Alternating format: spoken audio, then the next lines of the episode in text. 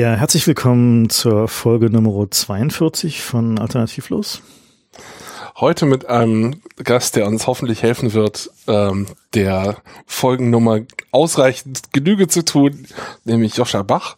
Der ein oder andere von euch wird ihn sicher kennen von den Vorträgen, die er seit Jahren auf den CCC-Kongressen hält. Und ähm, wer noch nichts gehört hat, der soll sich mal anschnallen und entspannt zurücklehnen. Das wird hoffentlich ein interessanter Abend. Guten Abend. Ja, wer, wer vielleicht äh, wisst, ist ja 42 die Antwort auf die Frage nach dem Universum und überhaupt und allem, äh, bekannt aus dem Per die Galaxis. Äh, und die wird ja gefunden von einem Supercomputer, der äh, genau dafür gebaut wurde, die Frage zu beantworten. Wie weit sind wir denn noch weg von diesem Supercomputer, der die Frage nach allem beantworten kann? Super gute Frage. Ich meine, Alpha Zero war in der Lage, innerhalb von sechs Stunden durch gegen sich selbst spielen, in der Lage, ähm, zu Menschen zu zeigen, dass die 2700 Jahre Go-Geschichte, die sie haben, sie bloß in lokales Optimum geführt haben. Und wenn man sich jetzt überlegt, dass wir eigentlich erst seit 160 Jahren moderne Physik haben oder 170 Jahren, wenn man das ernsthaft mal anschaut, wir haben so ein Puzzle. Dieses Puzzle ist das Standardmodell, ungefähr eine halbe Seite Code. Und die Vorsagen des Standardmodells stimmen ziemlich gut mit dem überein, was wir experimentell beobachten können. Das sind also ungefähr die Constraints. Und wir wissen, das Standardmodell ist unvollständig. Und wir haben sozusagen nicht einen richtigen Formalismus gefunden, um das auf eine Formel runterzubrechen, die noch eleganter ist als alles andere und auch die dunkle Materie noch mit enthält. Und dieses Puzzle ist möglicherweise nur ein kleines bisschen über der intellektuellen Kapazität von unseren jetzigen Physikern. Und wahrscheinlich, wenn wir lange genug dran knobeln, kriegen wir das raus. Aber eigentlich müsste das auch mit KI gehen. Also. Aber brauchen wir KI? Oder geht das vielleicht auch so? Ist es vielleicht nicht, dass die, dass es über der Kapazität unserer Physiker ist, sondern irgendwie andere Probleme, vielleicht die trauen sich nicht, äh, wirklich radikale Ideen mal durchzuspielen oder so? Na, ich glaube, die trauen sich schon. Die Physiker gehören schon mit zu den schlauesten Leuten und die haben eine der interessantesten intellektuellen Traditionen am Laufen. Das Ding ist nur halt, dass unsere intellektuellen Traditionen normalerweise nicht so lang sind. Im Grunde könnte man sich vorstellen, dass die Menschheit damit beschäftigt ist, so eine Art zusammenhängende Maschine zu bauen, die die Welt versteht. Also ein riesengroßes mechanisches Modell der Welt. So eine Art globalen Intellekt. Und der einzelne Wissenschaftler ist so eine Ameise, die Zeug zu diesem Intellekt heranträgt. Und das Gebäude ist im Augenblick noch so ein bisschen disconnected, aber im Großen und Ganzen gibt es eine gemeinsame Epistemologie. Man könnte sagen, in unserer Kultur geht das vielleicht so 620 los, als Francis Bacon festgestellt hat, die Konfidenz in deinen Belief muss genauso groß sein wie die Evidenz, die den Belief stützt. Also, wenn jemand vom Berg zurückkommt, der hat mit einem brennenden Busch gesprochen, der hat wahrscheinlich keinen Case. Und äh, irgendwann musst du deine ganzen Evidenzen zurücktracken also alle Beliefs auf ihre Priors reduzieren und das heißt, du kommst irgendwann auf eine Art Ring, auf so ein Ding, wo sich die Katze in den Schwanz beißt, auf irgendeine mathematische Tautologie, also irgendein mathematisches Universum, das möglicherweise mit deinen Beobachtungen übereinstimmt. Und jetzt ist die Frage, wie viele mathematische Universen gibt es, die geschlossen sind, die in sich komplett konsistent sind und eine komplette Physik produzieren können? Und äh, welche von denen stimmen mit unserem Beobachtungen überein? Aber du sagst ja, de facto ist die Frage, ob unsere Physiker schneller schlauer werden oder ob unsere KIs schneller schlauer werden? Ich glaube, dass die KIs ein Teil dieser Übung sind, in einer gewissen Weise. Also dieser Intellekt ist ja auch äh, damit beschäftigt, herauszufinden, wer wir sind und wie wir funktionieren. Und wir sind wahrscheinlich sowas wie universelle Funktionsapproximatoren, wenn man uns genügend Zeit gibt. Zumindest ein Teil unserer Funktion. Ne? Äh, vielleicht sollte man das ein bisschen äh, länger aufrollen. Also, ja, genau, lass uns das doch mal. Genau. Ja. Äh, eine der äh, coolen Entdeckungen, die wir gemacht haben im letzten Jahrhundert, war diese Idee mit der universellen Komputation. Ne? Das heißt, es gibt so eine Menge von Regeln und wenn man die befolgt, dann kann man mit denen jede Menge von Regeln, die berechenbar sind, berechnen. Das ist ein universeller Computer. Und äh, es gibt sehr viele universelle Computer, die man definieren kann und es ist auch gar nicht so schwer. Also das Game of Life ist eine, die Turing-Maschine ist eine, jede Programmiersprache ist eine. Und all diese Dinger können das Gleiche. Der Unterschied zwischen den Programmiersprachen ist letzten Endes nicht, was die berechnen können, sondern nur, wie sie uns helfen, darüber zu denken, was wir berechnen wollen. Aber zum Schluss können sie alle dasselbe. Ja? Und diese Church-Turing-These, die ist schon ein bisschen eher entdeckt worden, eigentlich vor Church und Turing. Zum Beispiel kannte Wittgenstein die schon, als der 1929, was glaube ich, sein Traktatus veröffentlicht hat. Da wusste er das im Prinzip schon, hat versucht, eine Sprache zu finden, die so eine Art symbolisches KI-Programm war. Hat noch nicht ganz geklappt, er ist ziemlich weit damit gekommen. Die Philosophen haben es, glaube ich, nicht ganz verstanden, haben gedacht, er redet über natürliche Sprachen oder philosophische Sprachen, haben nicht verstanden, dass er versucht, die Sprache an sich zu analysieren. Und die Menge aller Sprachen, das ist die Mathematik. Die Mathematik ist im Grunde das, das, alle formalen Sprachen sind da drin. Und das ist das Reich der Spezifikation. Und ein ganz kleiner Teil der Mathematik ist das, was funktioniert. Das ist die Komputation. Für die Mathematiker die konstruktive Mathematik. Für die Mathematiker ist eine ganz kleine Nische, weil das meiste ist ja nicht berechenbar in der Mathematik, jedenfalls nicht richtig. Zum Beispiel Pi hat unendlich viele Stellen und ist nicht wirklich berechenbar. Wenn doch, sagt mir mal jemand die letzte Stelle. Pi ist aus der Sicht der Komputation keine Zahl, sondern eine Funktion. Ne? Wir, wir führen das ein als Konstante, die halt, halt nur so viele Stellen, wie du äh, wie du gerade brauchst. Digits ja. hast, genau, aber wie du speichern kannst. Aber normalerweise ist Pi eigentlich ein Algorithmus. Und je länger du den laufen lässt, desto teurer wird das und irgendwann kannst du es dir halt nicht mehr leisten. Das heißt, in diesem Universum werden wir wahrscheinlich nicht rauskriegen, wie die letzte Stelle von Pi aussieht. Weil es wahrscheinlich keine gibt. Ja, aber klar. Vor allem, was wir wissen. Ja. Genau, beziehungsweise es gibt keinen Computer, der ähm, unendlich viele Schritte in endlich äh, kurzer Zeit ausführen kann. Mit und das, viel Energie, ja. Mhm. Und das ist der Witz, äh, der Unterschied zwischen der normalen Mathematik, der klassischen Mathematik und der Komputation. Die klassische Mathematik ist zeitlos. Sobald ich da aufgeschrieben habe, was die Constraints sind, geht der Mathematiker davon aus, dass das Ergebnis im Prinzip klar ist. Die eigentliche Berechnung, die kann man seinen Doktoranden überlassen oder zukünftigen Generationen. Aber für die Informatiker ist es anders. Naja, und deswegen ist ja dann auch in so diversen Seitenbereichen Physik auch nur möglich, indem man halt sehr generöse Annahmen darüber trifft, wie eigentlich die Welt aussieht. Ja klar. Weil sonst äh, wird halt eine Berechnung zu komplex und zu langwierig. Ne? Und das Verrückte ist halt, dass reelle Zahlen, also diese Mathematik der reellen Zahlen, möglicherweise nicht implementierbar ist. Und ich vermute, alles, was existiert, muss auch irgendwie implementiert sein. Das muss es irgendwie geben. Und wir können konstruktiv einen Computer ohne weiteres bauen, aber ein Hypercomputer, also so ein geometrisches Ding, was in der Lage ist, äh, Zahlen mit unendlich viel Nachkommastellen endlicher Zeit zu bewegen, sodass du einfach Wurzel 2 und Pi addieren kannst, indem du zum Beispiel zwei unendlich fein aufgelöste Stöckchen zusammenklopfst und dann das Ganze misst könnte man sich ja intuitiv vorstellen, dass sowas geht. Praktisch geht es nicht in unser Universum, weil die Stöckchen eine begrenzte Auflösung haben. Ich finde das aber einen schwierigen Schritt, das einfach zu behaupten. Also, ich habe jetzt natürlich kein Gegenbeispiel, aber ich stelle mir das so vor, wie ein Drittel hat auch unendlich viele Nachkommastellen. Und bevor wir verstanden haben, dass man die nicht alle hinschreiben muss, hätte man ja auch so argumentieren können. Also ich stelle mir vor, im Universum könnte es irgendwie ein ein, ein reales Vorkommnis, ein nicht abstraktes Vorkommnis von Pi geben. Aber das merken wir erst ähm, irgendwann in der Zukunft. Und bis dahin sieht das aus wie, was weiß ich, ein ungerades Vielfaches von Pi. Na, das, was wir tun, ist, dass wir, wir finden ja Abstraktionen für diese Funktion. Ne? Sowas wie ein Drittel lässt sich halt schön hinschreiben, damit kann man rechnen, ohne es auszurechnen. Pi kannst du auch hinschreiben und damit kannst du irgendwie mit einer hinreichenden Näherung für alle praktischen Umstände, also ich glaube mehr als irgendwie 100 Stellen oder so wurde noch nie in der Praxis gerechnet. Ähm, oh, doch, In der Praxis? Also ich meine so für so, also wir wissen mehr Stellen als, als ja, ja. also wo du halt also wo halt Pi eine praktische Anwendung hat und nicht nur die Neugier irgendwie dich halt irgendwie in, in die Unendlichkeit führt. Und ähm, ich glaube eigentlich Pi-Coin? Ich glaube bisher noch nicht, aber hey, wir könnten.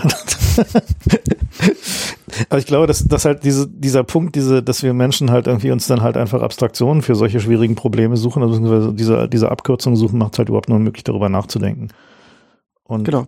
Äh, naja, aber auch nur, du, du denkst ja nicht über die tatsächliche Sache nach, nee, sondern was, über eine Abstraktion. Nee, Moment, das finde ich aber einen wichtigen Punkt, ja, weil Abstraktionen sind nicht nur da, um dich über Dinge nachdenken zu lassen, über die du vorher nicht nachdenken Nee, das machen sie praktikabel äh, Abstraktionen funktionieren auch andersrum, dass sie dich beschränken in dem, worüber du nachdenken kannst, wenn es in einer Abstraktion ja. nicht vorgesehen ist. Naja, aber das ist ein Problem, ne? Und, und die, ich finde so Aussagen von unseren aktuellen Abstraktionen auf das Universum finde ich immer so ein bisschen schwierig an der Stelle, weil es könnte halt sein, dass einfach unsere Abstraktion schon falsch war. Ja, die ja, Mathematiker hatten das gleiche Problem. Das heißt, die Pythagoreer haben Brüche zugelassen und dann war aber irgendwann die Frage, gibt es Zahlen, auf dem Zahlenstrahl, die keine Brüche sind, ne, nicht richtig drauf passen.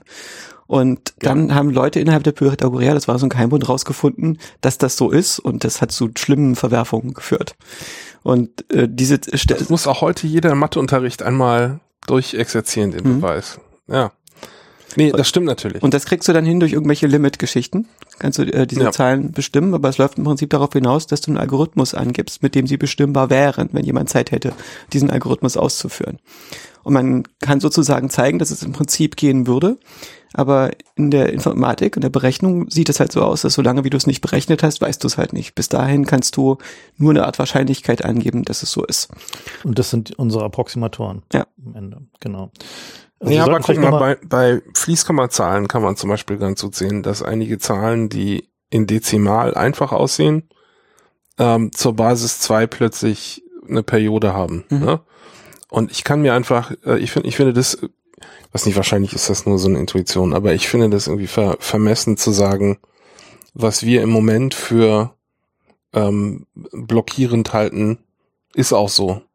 Ja, weil das, also ich stelle mir einfach vor, morgen könnte jemand kommen, der jetzt nicht bei Wurzel 2 und Pi und E, aber der, der einfach Kategorien von Problemen, die wir im Moment für, für unpraktikabel hielten, eben doch irgendwie lösbar macht.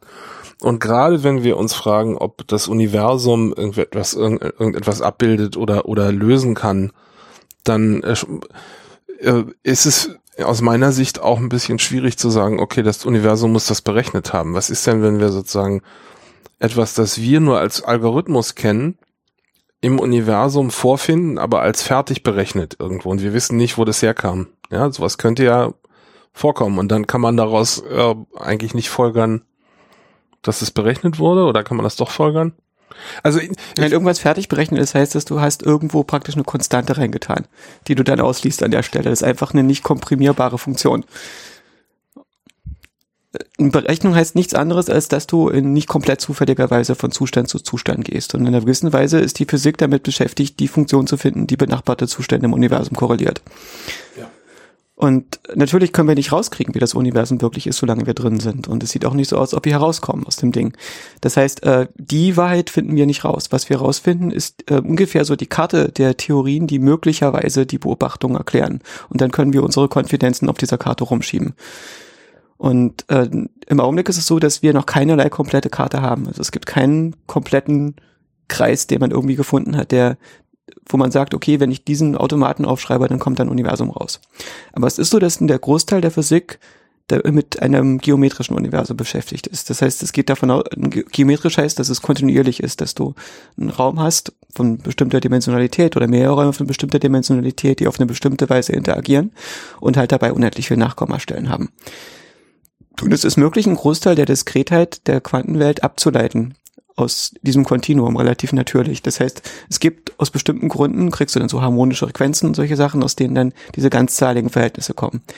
Aber ähm, die spannendere Frage ist, ist das möglicherweise falsch? Müssen wir den anderen Weg gehen? Und das Universum ist gar kein Hypercomputer, sondern ein digitaler, diskreter Computer. Na gut, Was mein, dafür spricht, ist, äh, ja. ist äh, erstmal, wir können sehr einfach einen diskreten Computer bauen. Wir wissen, wie das geht. So ein Automat aufzuschreiben ist super simpel. Und also aus, wir können eine Mathematik aus Null sehr einfach einbauen. Und es ist sehr schwer, also wir wissen nicht, wie das geht, in der Mathematik einen Hypercomputer zu bauen, ein Ding, das kontinuierliche Berechnung machen kann. Es gibt keine Sprache, in der das geht.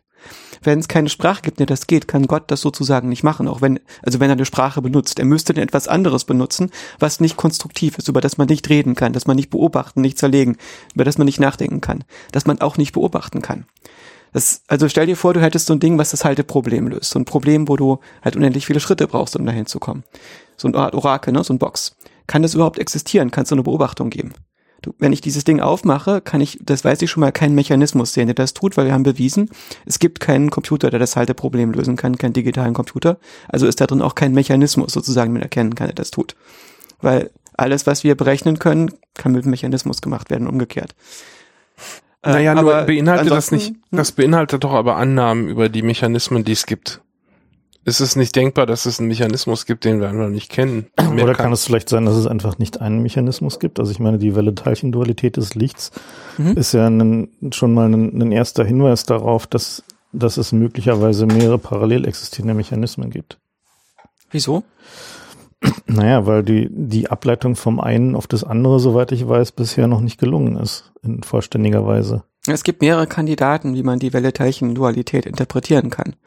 Die einfachste, das war die von, De, äh, von Bohm und de Broglie, die ähm, Pilot-Wave-Theorie, die im Augenblick wie so ein Revival hat. Mhm. Es gibt so ein paar äh, Experimente, makroskopisch, kann man sich auf YouTube angucken, wo äh, so eine Ölflüssigkeit nehmen und dann Tropfen mit der richtigen Viskosität aus dem Öl da drauf tropfen lassen. wenn man das richtig macht, dann löst sich dieser Tropfen nicht auf in dem Öl, sondern springt zurück. Und dabei stößt er natürlich auf diese Oberfläche von dem Öl und es gibt eine Welle. Und wenn man den richtig aufprallen lässt, dann trifft er beim nächsten Wellental drauf und wird es immer weiter vorwärts katapultiert und erzeugt dabei gleichzeitig die Welle, auf der er vorwärts katapultiert wird. Mhm. Das heißt, es gibt ein Teilchen und eine Welle. Und die Welle bestimmt, wie das Teilchen katapultiert wird.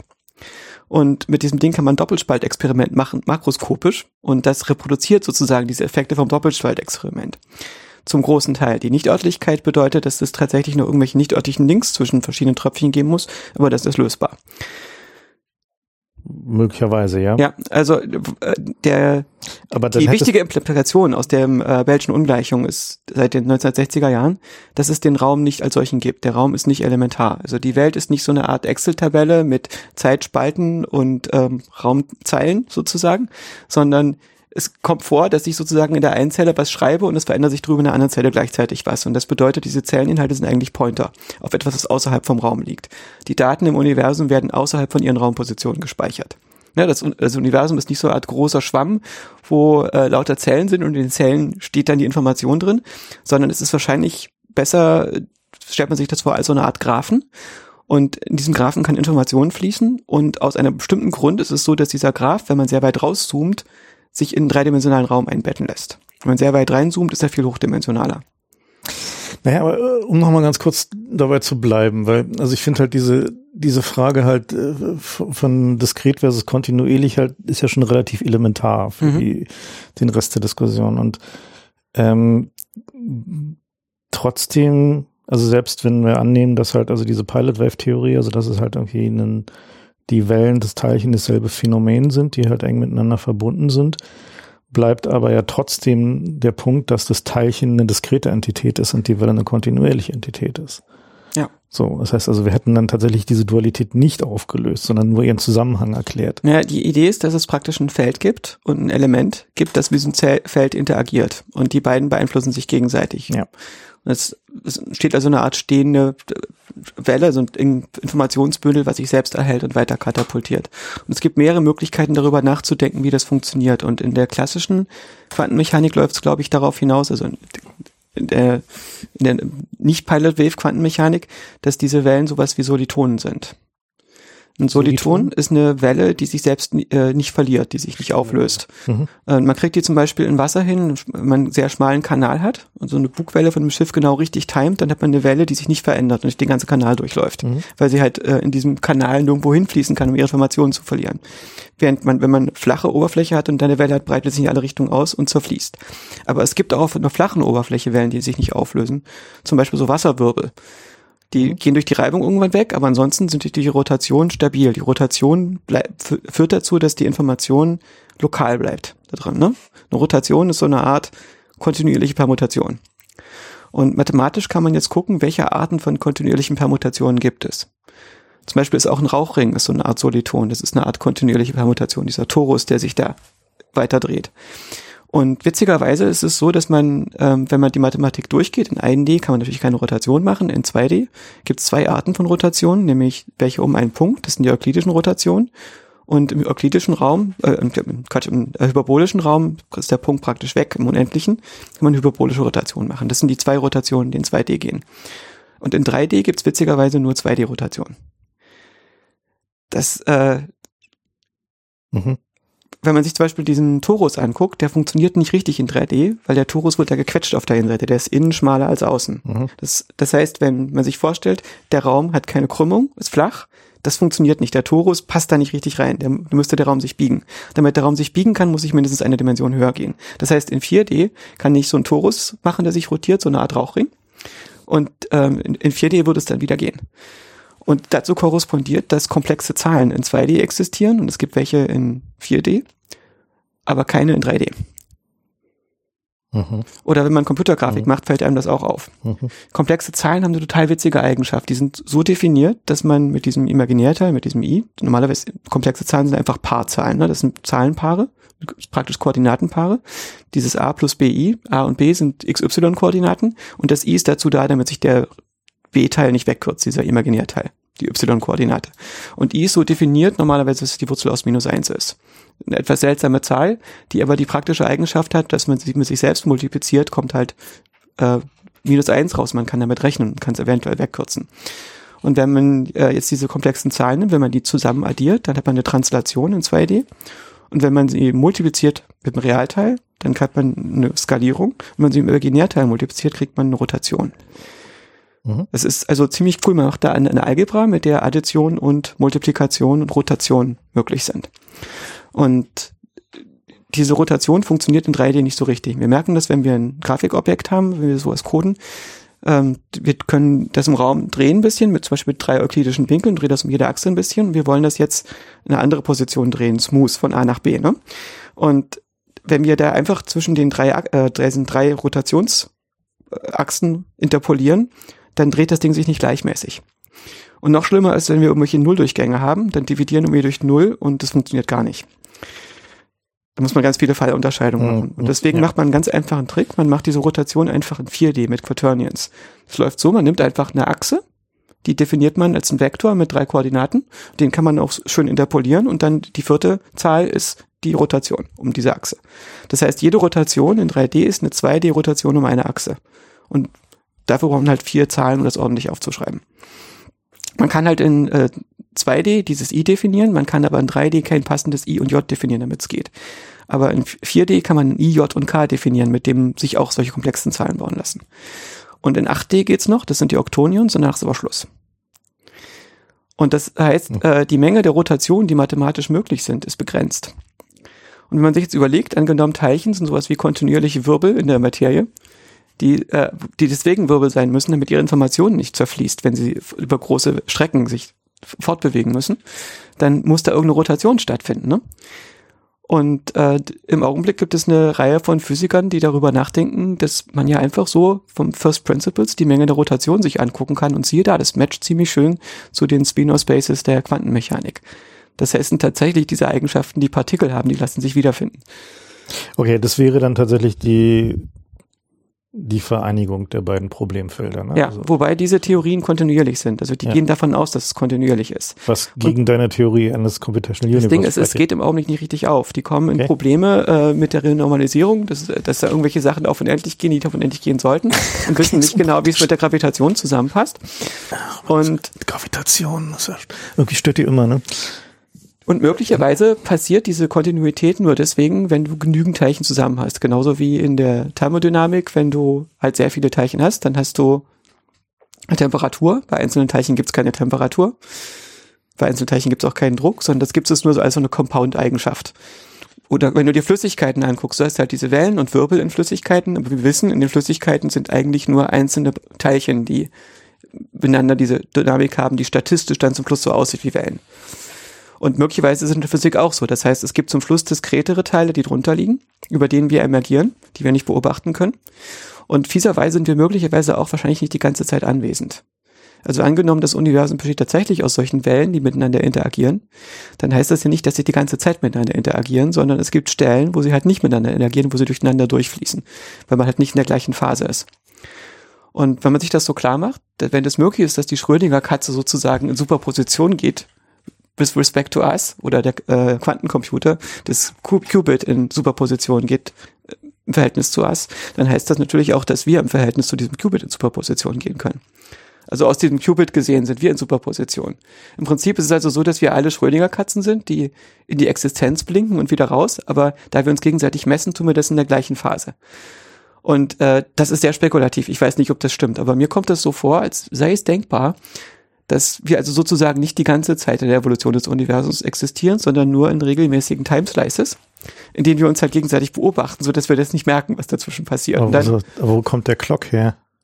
Welche Clock? Für die Timeslices. Die Clock ergibt sich praktisch direkt aus dieser elementaren Transitionsfunktion des Universums. Da gibt es irgendwie so ein Bit, was in der Void vor sich hingelitscht und nacheinander alle endlichen. Automaten erzeugt in Superposition. Hm. Und das, was übrig bleibt, was sich nicht gegenseitig auscancelt, ist halt ein Universum, was ähm, ab einer bestimmten Stufe in der Lage ist, Partikeldynamiken zu erzeugen, die nicht auseinanderfallen. Und nur in diesem Teil existieren wir. Das heißt, also mich interessiert ja das Auscanceln an der Stelle. Mhm. Das würde halt auch bedeuten, dass das, dass es ja mehrere unterschiedliche Ausgänge, also mehrere Du, da gibt's Parallele einige ne? Sci-Fi-Serien, die plötzlich recht haben, wenn das stimmt. Weil du hast ja, also du hast ja dann, hättest du dann nicht nur ein Universum, sondern du hättest ja mehrere mögliche Universen. Weil es ja nicht nur eine, eine synchrone, eine synchrone Phase gäbe. Ja, aus unserer Perspektive ist das Universum genau das, was mit uns wechselwirkt, ne? Also wo Information Genau. zu uns zurückfließt. Das, wo bloß Information halt- wegfließt, gehört Ja. nicht dazu. aber es könnte halt problemlos in, in so einem Modell auch mehrere Universen geben, weil du ja, also es müssen ja nur andere Phasen sein. Ja. Also die halt nicht mit uns synchron Genau, sind. aber wahrscheinlich sind diese anderen Phasen ganz ähnlich wie unsere. Die sind halt nur ein kleines bisschen Phasen verschoben. Mhm. Hm. Ja, das wäre auf jeden Fall interessant. Es ist auch vorstellbar, dass das Universum sozusagen ständig aufbrancht. Ja gut, ich meine, das ist ja in der Sci-Fi dann gerade in letzter Zeit Das relativ. ist ja schon abgelutscht. Oh, naja, in letzter Zeit. Nein, aber gibt- Dimensionen über die Phase abzubilden, finde ich ausgesprochen interessant gerade. Ja, aber es, es gibt ja, gibt ja gerade so in der, in der Sci-Fi so diesen Trend, dass diese Paralleluniversums äh, entweder Zeitlinien oder halt irgendwie Paralleluniversen, die anhand von Ereignissen aufbranchen, Das kommt gerade wieder. ist gerade voll der, der Oh. Shit letztens. Äh, gutes Zeug dabei. Also so Charles, Charles Stross zum Beispiel, Merchant Princess Series, sehr, sehr zu empfehlen, wirklich sehr, sehr ordentlich. Oder ähm, hier äh, Gibson Peripheral, ist ja, ein- äh, geht ja in eine ähnliche Richtung, ist gerade ziemlich gut. Also das, In welche Rick und Morty Folge war das mit den Zeitlinien? äh, ich kenne das nicht auswendig, insofern weiß ich nicht. Sag mal, du lässt dich mit deinen physisch, physischen Erkenntnissen, aber physikalischen Erkenntnissen nicht von Rick und Morty inspirieren, oder? Nee, ich habe den Eindruck, dass Dan Harmon so Oder ungefähr andersrum. die relevanteste Inkarnation des Weltgeistes ist im Moment.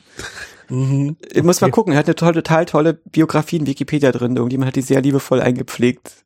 Geht damit los, dass seine Eltern ihn mit sieben Jahren vor den Fernseher gesetzt haben und ihn da haben sitzen lassen, weil sie arbeiten mussten. Und zwei Jahre später von unentwegten Starren auf den Bildschirm das Klick gemacht und er dachte sich, ich sehe das System. Und dann hat er angefangen, Drehbücher zu schreiben. Er hat sich dann mit der ganzen Welt überworfen, hat eine äh, TV-Show gemacht und ist dann auf dem Set geschlafen und alle Leute angebrüllt und sich politisch ungerecht verhalten, bis sie ihn rausgeschmissen haben nach vier Seasons.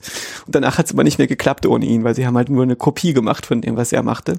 Weil er hat halt wirklich was kapiert. Wenn man sich Rick und Morty anguckt, das hat wirklich einen sehr interessanten Metastruktur, die hinter dem allen drin steckt. Das sind diese ganzen Quatsch-Episoden im Vordergrund. Und wenn man rauszoomt, dann hat dieses Ding eine Gestalt. Das ist sehr, sehr interessant. Das ist, ist wirklich so eine, die Gesamtheit der Theorien von künstlicher Intelligenz und der Natur der Existenz und der Physik, die man so ungefähr runterbrechen kann, dass man die leicht versteht. Und der daraus resultierende Nihilismus, also was passiert, wenn du das intelligenteste Säugetier im Universum bist. Und äh, die beste Beziehung, die jemals hattest, war mit so einem Körperfresser Hive Mind. Ich weiß nicht, kennst du die Episode? Nein, ich, ich habe, wie gesagt, nicht so viel Zeit zum Serien gucken, insofern kenne ich sie nicht. Also Rick und Morty kann man schon mal reinschieben. Ja, ich fürchte, man muss. Also es ist Man halt, muss, okay. ist ja nerdig, ist inzwischen so, so Background, dass es äh, ein Anti-Status-Signal ist, in den meisten Kreisen in Rick und Morty gut zu finden. Aber Nein, nein, nein, es zu sagen. Wenn du es einfach still und leise genießt, hat keiner ein Problem damit. Aber damit missionieren zu gehen, und das gilt ja meines Erachtens immer, sobald die Leute anfangen zu missionieren, ist scheiße. also wenn ich meinem Twitter-Timeline glauben kann, dann ist das Problem gar nicht Rick und Morty selbst, sondern die Fans, die Rick und Morty hat, also Leute wie wir. Genau, Leute, die rumlaufen und erzählen, sie finden Rick und Morty geil. Ähm, also nochmal zurück zu dem Computational Universe. Wieso ist denn das überhaupt ein Problem? Oder sagen wir mal eine interessante Frage, ob das Universum diskret ist oder kontinuierlich. Das hast du jetzt so noch nicht wirklich beleuchtet, sondern nur so im, im Halbsatz an der Seite. Ich habe den Verdacht, dass es äh, der Grund, weshalb wir es nicht geschafft haben oder die Physiker es nicht geschafft haben, die Physik aufzulösen, obwohl die so schlau sind und seit 100 Jahren im Prinzip die wesentlichen Ideen alle zu haben scheinen und die meisten Fäden in der Hand halten, dass es möglicherweise der falsche Ansatz ist, nämlich dass wir so eine zeitlose Mathematik benutzen und äh, nicht eine Mathematik, bei der man tatsächlich alles ausrechnen muss. Es gibt zum Beispiel dann möglicherweise im Universum das Prinzip, was Wolfram komputationale Irreduzibilität nennt. Also, dass du keinen analytischen Shortcut hast, dass du nicht einfach jetzt ausrechnen kannst, wie das Universum in Zukunft aussehen wird, ohne das Universum bis an die Stelle laufen zu lassen. Und das könnte zum Beispiel heißen, dass ein Photon zum Beispiel, wenn es durch diesen Doppelspalt geht, es hat halt einfach keine Position im Raum, weil den Raum gibt's nicht. Was es in Wirklichkeit gibt, ist, ist ein Graph und dieser Graph, den kannst du, wenn du so wie wir bist und weit, weit rauszoomst und äh, ein bisschen blinzelt, als 3D-Schwamm auffassen, also ein 3D-Lattice, also ein Gitter aus 3D. Aber es ist nicht genau ein 3D-Gitter. In diesem Gitter gibt es manchmal zu viele Links. Also Links, die nicht nur benachbarte Positionen im Gitter verbinden, sondern die größere Distanzen überwinden. Und das ist dann Non-Locality. Und diese Non-Locality führt aber nicht dazu, dass du Informationen dahin schicken kannst, weil damit du weißt, wo die Information herkommt, brauchst du mehr als ein Bit. Ne? Du brauchst äh, so viel Bits, dass du rauskriegst, aus welcher Richtung das gekommen ist. Du kannst sie schon hinschicken, aber halt nicht einzeln. Du weißt halt nicht, was das, woher das Bit kommt. Du müsstest dazu parallel äh, auf dem klassischen Informationskanal ein Partikel schicken, irgendein Photon, also irgendein Gleiter, der sein Momentum-Information erhält, damit du weißt, wo diese Information hergekommen ist. Ein einzelnes Link reicht nicht aus. So, aber äh, und wenn du zu wenig Links hast, dann kriegst du Nichtörtlichkeit. Äh, also Non-Locality und diese Superposition ergibt sich daraus, dass du etwas nicht mehr in den Raum werfen kannst, weil es zu wenig Links hat, um trianguliert zu werden auf eine Raumposition. Ich finde, das Konzept mit der Irreduzierbarkeit ist eigentlich schon lange in der Mathematik und Physik angekommen in Form von Differentialgleichung.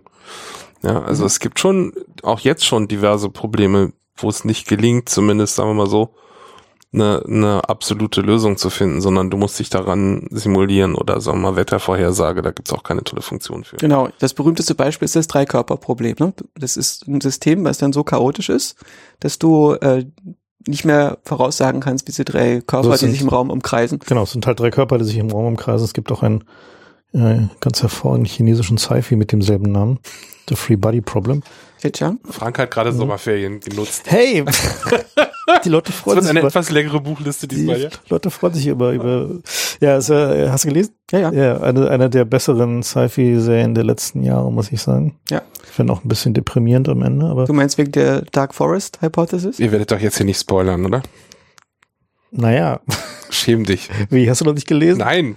Jetzt dürfen wir nicht spoilern. Ja, also tatsächlich wegen der Dark Forest Hypothesis, ja. Ich dachte, die kennen doch alle inzwischen. Es ist notwendig, dass man sich das klar macht.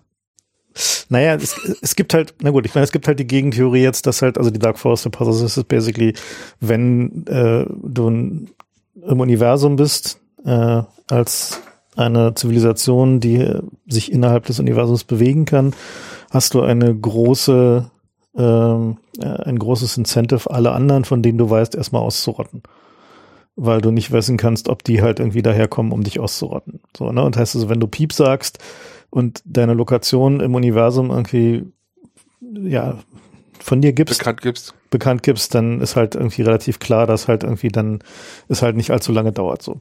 Und es gibt jetzt halt die Gegenthese, die halt sagt, naja, wir senden jetzt halt schon so lange Fernsehen, äh, dass irgendwie sehr unwahrscheinlich ist da draußen, dass noch irgendjemand anders auf demselben Entwicklungsniveau ist. Möglicherweise ist dieses Universum gerade halt rein zufällig quasi wie für uns gemacht und alle anderen sind weit hinterher. Naja, also 100 Jahre, oder? Reicht ja. Naja. Also. Könnte auch einfach sein, dass ja schneller wie weit du in 100 Jahren kommst. Ja klar, ich meine, kann halt Wenn du hier ein Signal aussendest, naja, das Universum ist einfach echt groß. Naja, ich meine, wenn überlichtschnelles Reisen nicht möglich ist, dann ist das Problem ja sowieso egal. Ja. Weil dann hätten wir genug Zeit. Naja, nur weil die schnell zu uns kämen, heißt es ja nicht, dass sie nicht trotzdem warten müsst, bis das Signal auf regulärem Wege bei ihnen ankommt. Ja, aber trotzdem ist die Wahrscheinlichkeit, dass irgendwie die, äh, also, also wie gesagt, die, entweder die beiden Op Optionen sind entweder es gibt kein überlichtschnelles Reisen oder wir sind die Ersten. Die Frage ist einfach, wie häufig Leben ist. Also ja. wie wahrscheinlich ist Abiogenesis? Also das Leben aus Nichtleben entsteht. Du brauchst halt eine komplette Zelle, damit Leben entsteht. Und eine komplette Zelle ist halt eine Turing-Maschine, diese DNA ist und Turing-Maschine im Schreiblesekopf ziemlich buchstäblich. Ist total verrückt, man sich überlegt, ne? Und die DNA implementiert so einen zellulären Automaten, mit dem die Zelle regelmäßige Zustandsübergänge machen kann. Und außerdem braucht sie den Neck Entropy Harvester, damit sie Struktur bauen kann, indem sie Energie aus der Umgebung abschöpft und einen äh, Selbstreplikationsmechanismus. Und wenn irgendwas davon fehlt, ist es keine Zelle und lebt nicht. Und damit du die erste Zelle kriegst, musst du wahrscheinlich die kosmischen Würfel verdammt oft rollen. Naja, wobei, Gut, aber das Universum ist doch echt verdammt groß. Naja, also Stimmt, der interessante Punkt ist halt, dass wir mittlerweile wissen, dass halt diese, äh, diese Biosporengeschichte aus dem Universum Panspermie meinst du? Ja, immer, immer wahrscheinlicher wird. Also mhm. es wird ja, man findet ja auch immer wieder Aminosäuren auf irgendwelchen. Ja, also es ist ja so gut wie nachgewiesen eigentlich. Ja. Es ist noch keine Zelle gefunden worden, aber die Idee. Naja, Aminosäuren können auch so entstehen. Genau. Aber das halt. Ja, Zellen können auch so entstehen. Aber, aber es hilft halt, aber es hilft halt sehr, wenn du schon mal Aminosäuren hast, wenn du eine Zelle ja. haben willst. Insofern. Naja, wobei, man weiß ja nicht, vielleicht gibt es noch andere Arten, auf die man eine Zelle ausbauen kann. Es gibt wahrscheinlich mehr Planeten, auf denen spontan mechanische Uhren entstanden sind, als welche auf den Zellen entstanden sind. Die Uhren replizieren sich natürlich nicht, aber Tja. Um, Aber um nochmal kurz auf dieses Universumsproblem zurückzukommen. Ähm, wenn Ich bin ja noch beim Physikproblem, aber mach du Naja, mal. das, das hängt ja eng damit zusammen. Ja. Ne? Also wenn, äh, wenn wir sozusagen sagen, ein, ein kontinuierliches Universum könnte kein Computational Universe sein, Mhm. weil es energetisch nicht hinhaut. Ne? Also beziehungsweise nicht genug, ist nicht genug Masse da, um es halt Mhm. irgendwie zu erledigen. Mm, Dann wäre die Frage, wie funktioniert so ein Computation-Mechanismus? So, und äh, er könnte ja auch auf der Basis von so einer Dualität funktionieren. Also wenn halt ein Teilchen nur ein Ausdruck eines lokalen kontinuierlichen Wirbels ist, wäre ja trotzdem eine Abstraktion, die Computation ermöglicht, äh, dass sozusagen nur die Teilchen an sich und deren Interaktion halt den Automaten darstellen, auch wenn sie auf Wellen reiten. Mhm. Ja, es gibt so ein paar Leute, die versucht haben, das umzusetzen. Zum Beispiel ähm, Ed Fredkin ist ein ähm, Außenseiter in der Physik, Mhm. der ähm, hat äh, ist war die Fredkin Gates bekannt geworden. Das sind Gates, die keine Bits löschen und deswegen keine Energie verbrauchen. Okay. Also äh, natürlich, wenn man ein Bit löschen will, muss man es halt trotzdem irgendwo speichern und Mhm. so fort. Aber man kann damit theoretisch Computer bauen, die um einiges effizienter sind als die heutigen. Mhm. Aber ansonsten äh, ist er halt ein Vertreter der digitalen Physik und hat sich äh, damit beschäftigt, so eine Art Pilot-Wave-Theorie zu entwickeln, die digital ist, komplett. Mhm. Es ist nicht sehr vollständig und fragmentarisch und ich bin nicht mal sicher, ob er weiß, dass es eine Pilot-Wave-Theorie ist, aber es ist ziemlich cool. Wie nennt ihr es denn? Und der hat das NaCl-Modell, also Natriumchlorid-Modell, weil es aus so einem Raster besteht, so einem kubischen Gitter, wo immer benachbarte Zellen unterschiedliche Typen haben, so wie bei Salzkristallen halt. Und ähm, ein Photon in seinem Modell ist so eine Art Zylinder, der eine Scheibe ist, mehrere Meter ähm, Durchmesser und ein paar Nanometer, also die Wellenlänge des Lichtes lang. Du kannst das, diese Zylinder hinten abschneiden sozusagen, die Wellenlänge verkürzen, wenn du von dem Photon den Schwanz abschneidest. Geht ja. Dann verändert sich halt die Wellenlänge des Lichtes. Und wenn du was aus der Scheibe rausschneidest, dann vervollständigt sie sich wieder, aber es geht halt Information über die Richtung des Photons verloren. Das heißt, das Licht wird gebeugt. Die Lichtbeugung bedeutet einfach, dass Information über den Momentumvektor des Lichts verloren geht. Und dieses Licht ist halt wirklich eine metergroße Scheibe. Und diese Lücken, die wir im Doppelspaltexperiment sehen, die sehen für uns sehr schmal aus. Aber in Wirklichkeit ist es halt so, dass alle Teilchen verschwommen sind. Deswegen passt das Licht da durch. Aber wenn du das gesamte Licht einfangen willst, um rauszukriegen, wo es herkommt, dann brauchst du ein sehr großes Spiegelteleskop. Wenn du ein kleineres Spiegelteleskop hast, hast du halt schlechtere Auflösung, weil du nicht genau rauskriegst, wo das Licht hergekommen ist. Das ist ein Teil seines Modells. Puh. Hat er mir alles erzählt. Äh, die Physiker ne mögen den Fredkin nicht so sehr, weil er keine Lust hat, das umzurechnen in ihre Mathematik und er redet nicht so gerne mit den Physikern und dann reden die Physiker auch nicht so gerne mit ihm, sondern er macht nur seine Computersimulation. Ähm, und Das es heißt, er ging von dem, nur von dem Gedanken aus, dass irgendwie ein Abbild schärfer wird, wenn du ein großes Teleskop hast und hat von da aus zurückgerechnet. das war wie? eher nur ein, eine seiner Einsichten, die gut zu seinem Modell Ach passt. so, okay, Ja, ja. verstehe. Aber seine Einsicht war eher, wenn du so eine Art Gleiter bauen willst, so ähnlich wie in Game of Life, Mhm. der eine Richtung beibehält und die Richtung soll sehr fein aufgelöst sein und du hast so ein kubisches Gitter, auf dem Mhm. das alles läuft. Also kurz zur Erklärung, ein Gleiter ist ein, ein Automat in Game of Life, der sich halt einfach in eine Richtung fortbewegt, äh, indem er den Regeln von Game of Life folgt. Wir haben noch nicht mehr erklärt, was Game of Life ist. Das tun wir einfach in die Links, weil das muss man sich einfach mal angucken. Oder willst du es kurz erklären? Nein. Gut. Ich kann es kurz machen. ja, oder erklärst Game du? of Life wurde von John Conway 1950 entdeckt oder erfunden. Man braucht dazu einfach ein Kästchengitter, 2D. Und äh, die Kästchen sind Zellen. Und die Zellen können entweder leben oder tot sein. Jede Zelle hat acht Nachbarn, so ein Kästchengitter, klar, ne? Seht ihr vor euch. Und jetzt, wenn man, äh, wenn eine Zelle genau zwei oder drei Nachbarn hat, dann bleibt sie am Leben. Wenn sie weniger als zwei hat, dann stirbt sie, weil sie zu einsam wird. Und wenn sie mehr als drei hat, dann stirbt sie, weil es ihr zu eng wird. Und wenn ein leeres Feld genau drei Nachbarn hat, dann entsteht an der Stelle eine neue Zelle. Und das Tolle ist, wenn man jetzt irgendeine zufällige Anfangskombination gibt, nimmt und das Ding einschaltet, also schrittweise weiterrechnet, dann fängt das an zu blubbern und zum Schluss kommt es im Allgemeinen in einen periodischen Zustand. Oder es stirbt aus. Genau, das ist Periode 1, der langweilige periodische Zustand. Und Also das, äh, da gibt's Muster, die sich selbst weiter kopieren. Das sind die Gleiter. Ja. Das ist im Grunde ein zellulärer Automat mit ganz einfachen vor, vordefinierten Regeln. das war Genau. der, die erste Erkenntnis zum, Ja. zum Automaten. Dann gibt's Der halt berühmteste zelluläre Automat, glaube dann ich. gibt's halt so, so Leute wie, wie Wolfram, der äh, versucht hat, eine ganze Mathematik auf Zelllehrautomaten aufzubauen. Äh, ich habe es nicht ganz durch das Buch geschafft, muss ich gestehen. Das war auch ein bisschen zu lang. Aber das Aber- Ding ist, es gibt einen super einfachen zellulären Automaten, der Turing vollständig ist. Wolfram und Minsky haben sich gestritten, wer von ihnen den, den einfacheren Automaten gefunden hat.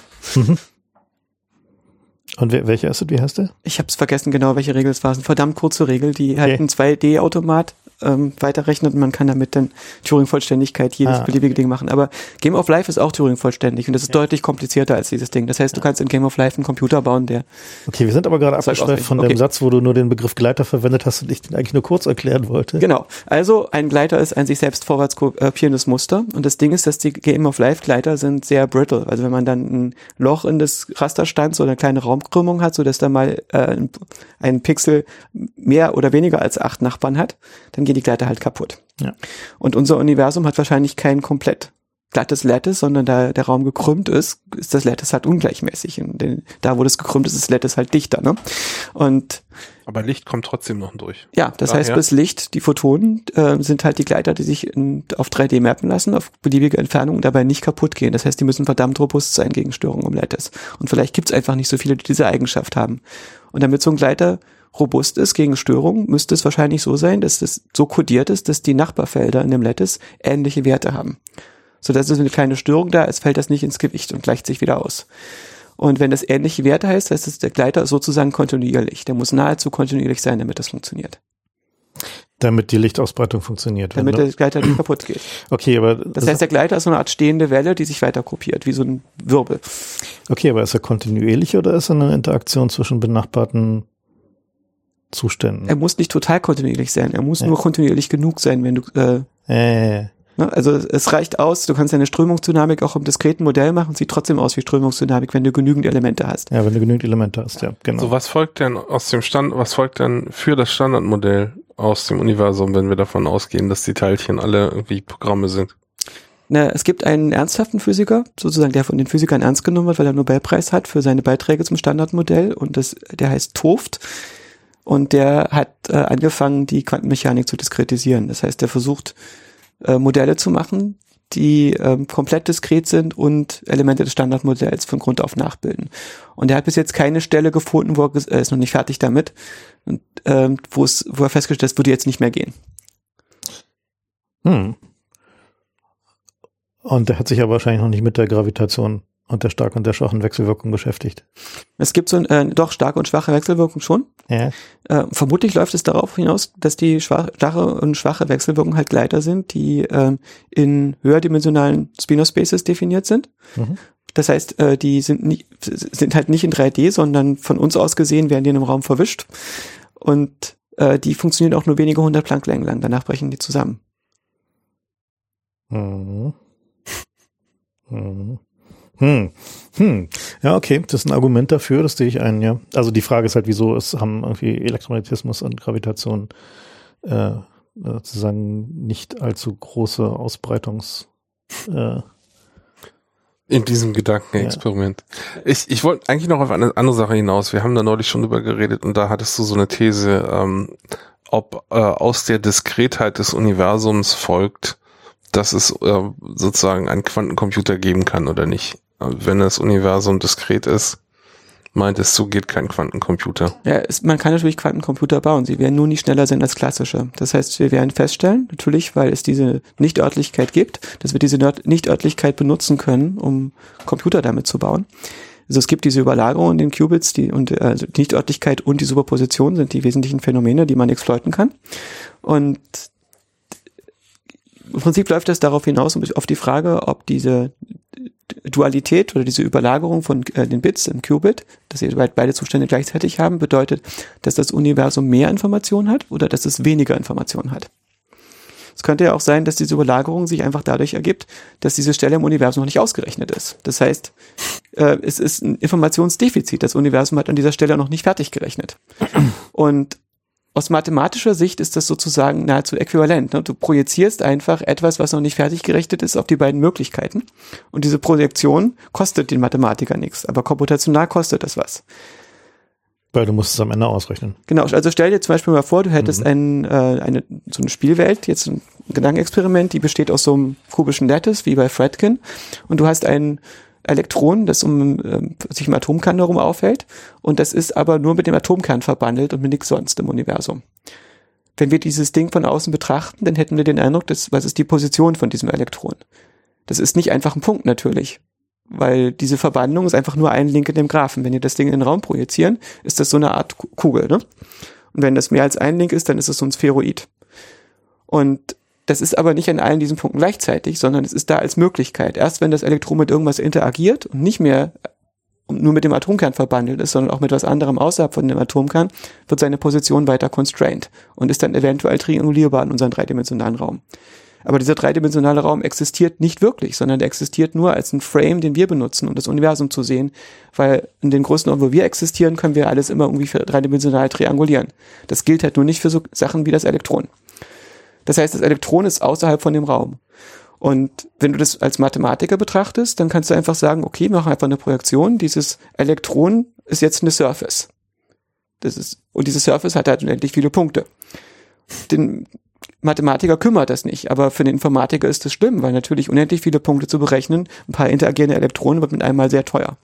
Und deswegen ist es sehr teuer, Quantenprozesse zu simulieren, klassisch. Wir müssen dann so eine Monte Carlo Sample machen von diesen ganzen Aufenthaltsmöglichkeiten des Elektrons und von dem anderen Elektron, mit dem es interagieren soll und hoffen, dass wir dann mit Wahrscheinlichkeit berechnen können, was das Elektron tut. Aber das heißt, wenn man das jetzt mal umdreht, würde es ja heißen, dass der Versuch, einen Quantencomputer zu bauen, ist ja dann nur der Versuch des Universums dazu zu zwingen, etwas für mich auszurechnen. Ja, aber die Frage ist, kann das Universum das ist doch schon immer so. Ähm, große Zahlen effizient faktorisieren? Das wissen wir nicht. Ich meine, wir wissen auch nicht genau, ob das Problem, große Zahlen effizient zu faktorisieren, ein NP ist. Vielleicht weiß die NSA das besser als wir. Aber wahrscheinlich ist es nicht in NP. Äh, ist, es in, äh, ist es nicht polynomial berechenbar. Und der Verdacht ist halt, dass Quantencomputer das können. Das heißt, unser Universum kann das, aber unsere klassischen Computer können das nicht. Es gibt also ein paar Probleme, die knapp so an der Grenze liegen von dem, was wir nicht mehr effizient machen können, aber was ein Quantencomputer effizient machen könnte. Wie siehst du dann dieses, ähm, was die jetzt gerade so D-Wave und Co. machen, also diese, ich sag mal, non-conventional Computing, was ja noch kein Quantencomputing ist, sondern halt mehr so ein ja, die benutzen halt andere Phänomene, die nicht genau. Örtlichkeit und äh, genau. äh, das läuft darauf hinaus, dass du einen stochastischen Parallelcomputer hast. Und ich vermute, dass es viele Applikationen geben könnte, auch Machine Learning und so, wo das super nützlich ist. Ja, ne? Aber das ist nicht so, dass die was können, was klassische Computer im Prinzip nicht können. Das ist eine andere Art und Weise, Chips zu bauen, die für bestimmte Anwendungen besser ist. Aber es ist nicht so, dass es den Computer in eine andere ähm, komputationale Klasse katapultiert. Ja. Wobei das ja auch eine alte Idee ist. Das gab es auch früher schon, irgendwie so Thinking Machines und so. Also es gab mehrere Transputer, gab mehrere Ansätze, so ähm, einfach das Problem dann halt zu verteilen auf Elemente. Aber ähm, ich wollte noch auf eine andere Sache hinaus. Die Quantencomputer finde ich hoch, hochspannend. Die andere Sache ist, wir reden hier die ganze Zeit von Berechenbarkeit und Universum. Ähm, eine der Fragen, die gelegentlich äh, am Stammtisch von Nerds diskutiert wird, ist ja die Frage, ob wir in einer Simulation leben oder nicht. Und das ist ja eigentlich dann plötzlich auch ein sehr ähm, direkt vergleichbares oder ähnliches Problem. Also ich sag mal Simulation oder Hologramm, ja. Wir müssten als erstes mal überlegen, was wir genau mit der Simulation meinen. Ich glaube, es gibt so zwei wichtige Simulationsbegriffe. Das eine ist, wenn wir eine Simulation machen von irgendwas, dann ist es so, dass wir äh, das System durch ein Regelwerk abbilden, was isomorph ist. Das heißt, wir nehmen andere Elemente als das Ding, was wir simulieren. Wir vereinfachen das und äh, bilden sozusagen eine Emergenzebene ab.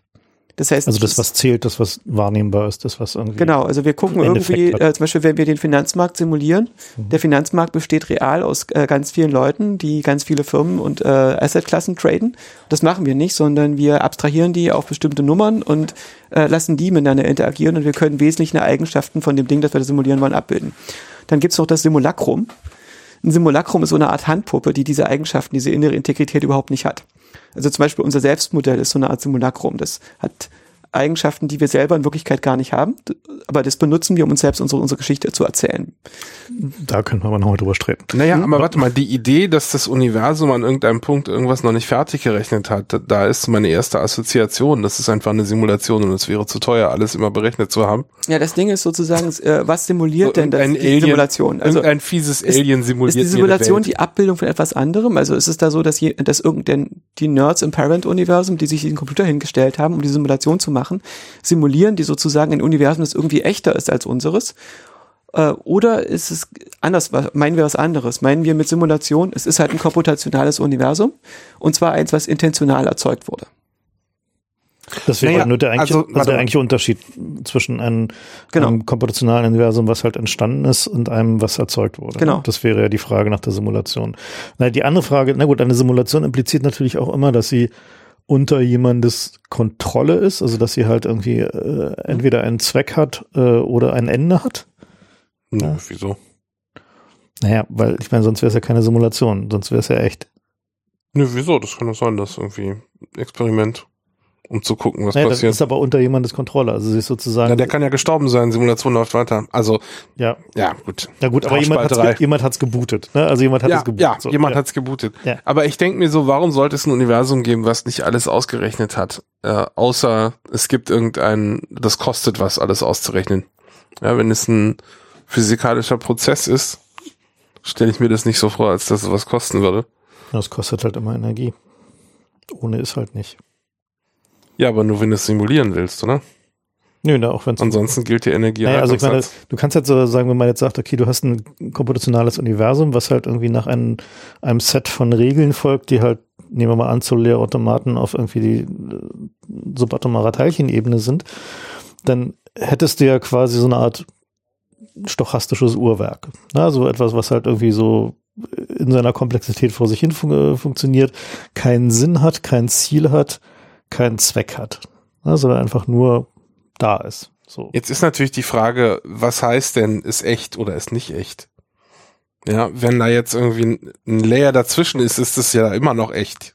Also könnte man argumentieren. Ja, ich meine, aber alle, also worauf, für alle praktischen Zwecke ist es ja, egal. Also es ist total echt, das Ding ist simuliertes Wasser, macht alle Leute in der Simulation nass. Ja. Insofern ist es echt. Ne? Genau. Na, aber ich finde, die Frage finde ich einfach deswegen interessant, ähm, ob das Universum sozusagen berechenbar ist oder ob, ob es mehr kann als eine Turing-Maschine, finde ich deswegen interessant, unter anderem, weil das eine der Fragestellungen ist, die zu klären ist auf dem Weg dahin, ob wir gesimuliert werden oder nicht. Das Ding ist, dass alle Beobachtungen, die ich mache, sind endliche Bitvektoren. Und für jede Menge von endlichen Bitvektoren kann ich ein Programm finden, was sie erzeugt. Das bedeutet, dass ich also immer für jede Menge von endlichen Observationen, die ich mache, werde ich ein äh, berechenbares Modell finden, das mir das Ding liefert. Frage, ob das elegant ist, das Modell, aber eins werde ich auf jeden Fall finden. Im schlimmsten Falle ist es so eine Art Recording. Aber nur in einem diskreten Universum.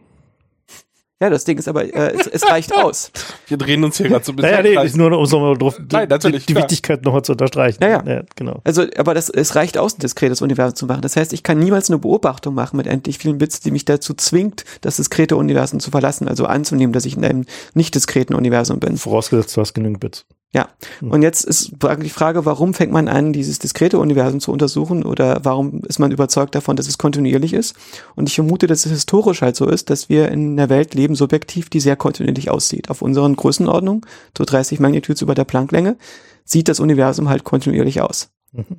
Genauso wie man Wasser halt Wellen sieht und keine Wassermoleküle. Na und, und unsere Mathematik sieht kontinuierlich aus und legt es nahe. Ja, wir haben uns eine Mathematik gemacht, die das tut. Ja, aber das ist ja, das haben wir unser, ja, unseren Beobachtungen. Das haben wir ja gemacht, bevor wir überhaupt auch nur Thesen für alle physischen Prozesse hatten, physikalischen Prozesse hatten. Ja, die Mathematik ist im Grunde genommen zum großen Teil eine Formalisierung von dem, was unser Gehirn sowieso tut, wenn es die Welt modelliert.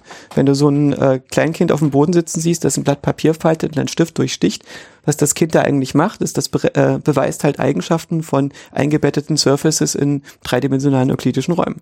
Das Kind hat einen Verdacht, wie das aussieht und macht halt dieses Experiment, um rauszugucken, wenn ich das so krümme, kommt es dahin an der Stelle raus, wo ich denke. Und das Kind weiß das vorher nicht und deswegen probiert es das aus. Das Kind weiß das nicht, dass es das macht. Also die Mathematik ist die Operationalisierung davon, dass wir diese impliziten Modelle, die diese Machine Learning Maschine in meinem Kopf macht, über die reden können, uns über die austauschen können. Und diese Modelle zu finden, ist relativ schwierig, diese expliziten Sprachen über diese Berechnung, die wir da machen. Die Mathematik ist eigentlich die Kunst, dein Gehirn mit interessanten Operatoren zu trainieren. Und die Notation dient nur dazu, dass du ähm, dich dabei ehrlich hältst und dass du mit anderen darüber reden kannst. Also die, die Frage am Ende mit der Simulation ist ja aus meiner Sicht so ein bisschen irrelevant weil sie am Ende ja nur irgendwie eine kaschierte Frage nach Gott ist. Und das finde ich irgendwie einigermaßen nur interessant. Es gibt ja zwei verschiedene Arten von Gott. Das Ding ist, äh, der eine Gott ist, der sozusagen Sinn für unser Leben gibt. Das mhm. diese große Ding, was ist die Frage, auf die ich die Antwort bin? Mhm. Und äh, alle Menschen, die keine Soziopathen sind, scheinen das eingebaut zu haben. Wahrscheinlich ist es von uns reingezüchtet worden, von unseren soziopathischen Vorfahren, die halt große Massen brauchten, die nach ihrer Pfeife springen. Und das tun sie, indem sie darin eine Bedeutung sehen dass jeweils etwas ihrem Leben Bedeutung gibt, über den äh, rein organismischen Erhalt hinaus. Und diese Bedeutungsbedürfnis ist so der Hook, um Leute in Superorganismen zu organisieren, die praktisch als Staaten funktionieren als, und als Stämme und so fort. Es ist nicht nur ein Bedürfnis, sondern es wird auch, äh, das löst auch Belohnungssysteme aus. Ja, ja, es äh, funktionieren diese Bedürfnisse. Die sind alle so verdrahtet, dass sie dir Rewards geben oder ähm, Schmerzsignale, wenn sie ausbleiben und ja, damit dein Verhalten steuern. Aber das aber andere, das halt dieser Gott, äh, genau. der Schöpfergott ist was völlig anderes. Der Schöpfergott ist halt einfach so ein fetter Nerd, der da oben sitzt und seinen Computer anlaufen lässt, um da drin irgendeine Physik- oder Gesellschaftssimulation zu machen. Und der besitzt nicht die magische Fähigkeit, den äh, Inhabitants dieser Simulation irgendwelches äh, welche Bedeutung verleihen, zu verleihen. Das ist ein totaler Taschenspielertrick von den Missionaren zu behaupten. Erstens, Gott ist der Nerd, der diesen Computer aufgestellt hat. Und zweitens, er besitzt die Superkraft, deinem Leben Bedeutung zu verleihen. Das hat nichts miteinander zu tun. Totales Non Sequitur. Naja, gut, aber also nehmen wir mal jetzt nochmal, bringen wir wieder. Vor allem ist es auch subjektiv, Bedeutung zu haben, oder nicht? Naja. Ja, zumal in den Augen von jemandem, den du nicht danach fragen kannst. Das, also, ähm, na gut. Also die, die Frage nach der Simulation wäre ja sozusagen die Frage nach dem Besitzer der äh, des kosmischen Supercomputers, ne? Also nach dem göttlichen Nerd. Mhm. Ja, also letztendlich ist ja sozusagen ist die ja nichts weiter als irgendwie die Silicon Valley Version der Frage von gibt es da einen Gott und können wir irgendwie nachweisen, ob es ihn gibt oder nicht. Ja, aber die Was Situation ist, die Konfidenz muss genauso groß sein wie die Stärke der Evidenz. Welche Evidenz könnten wir dann haben über Götter da draußen?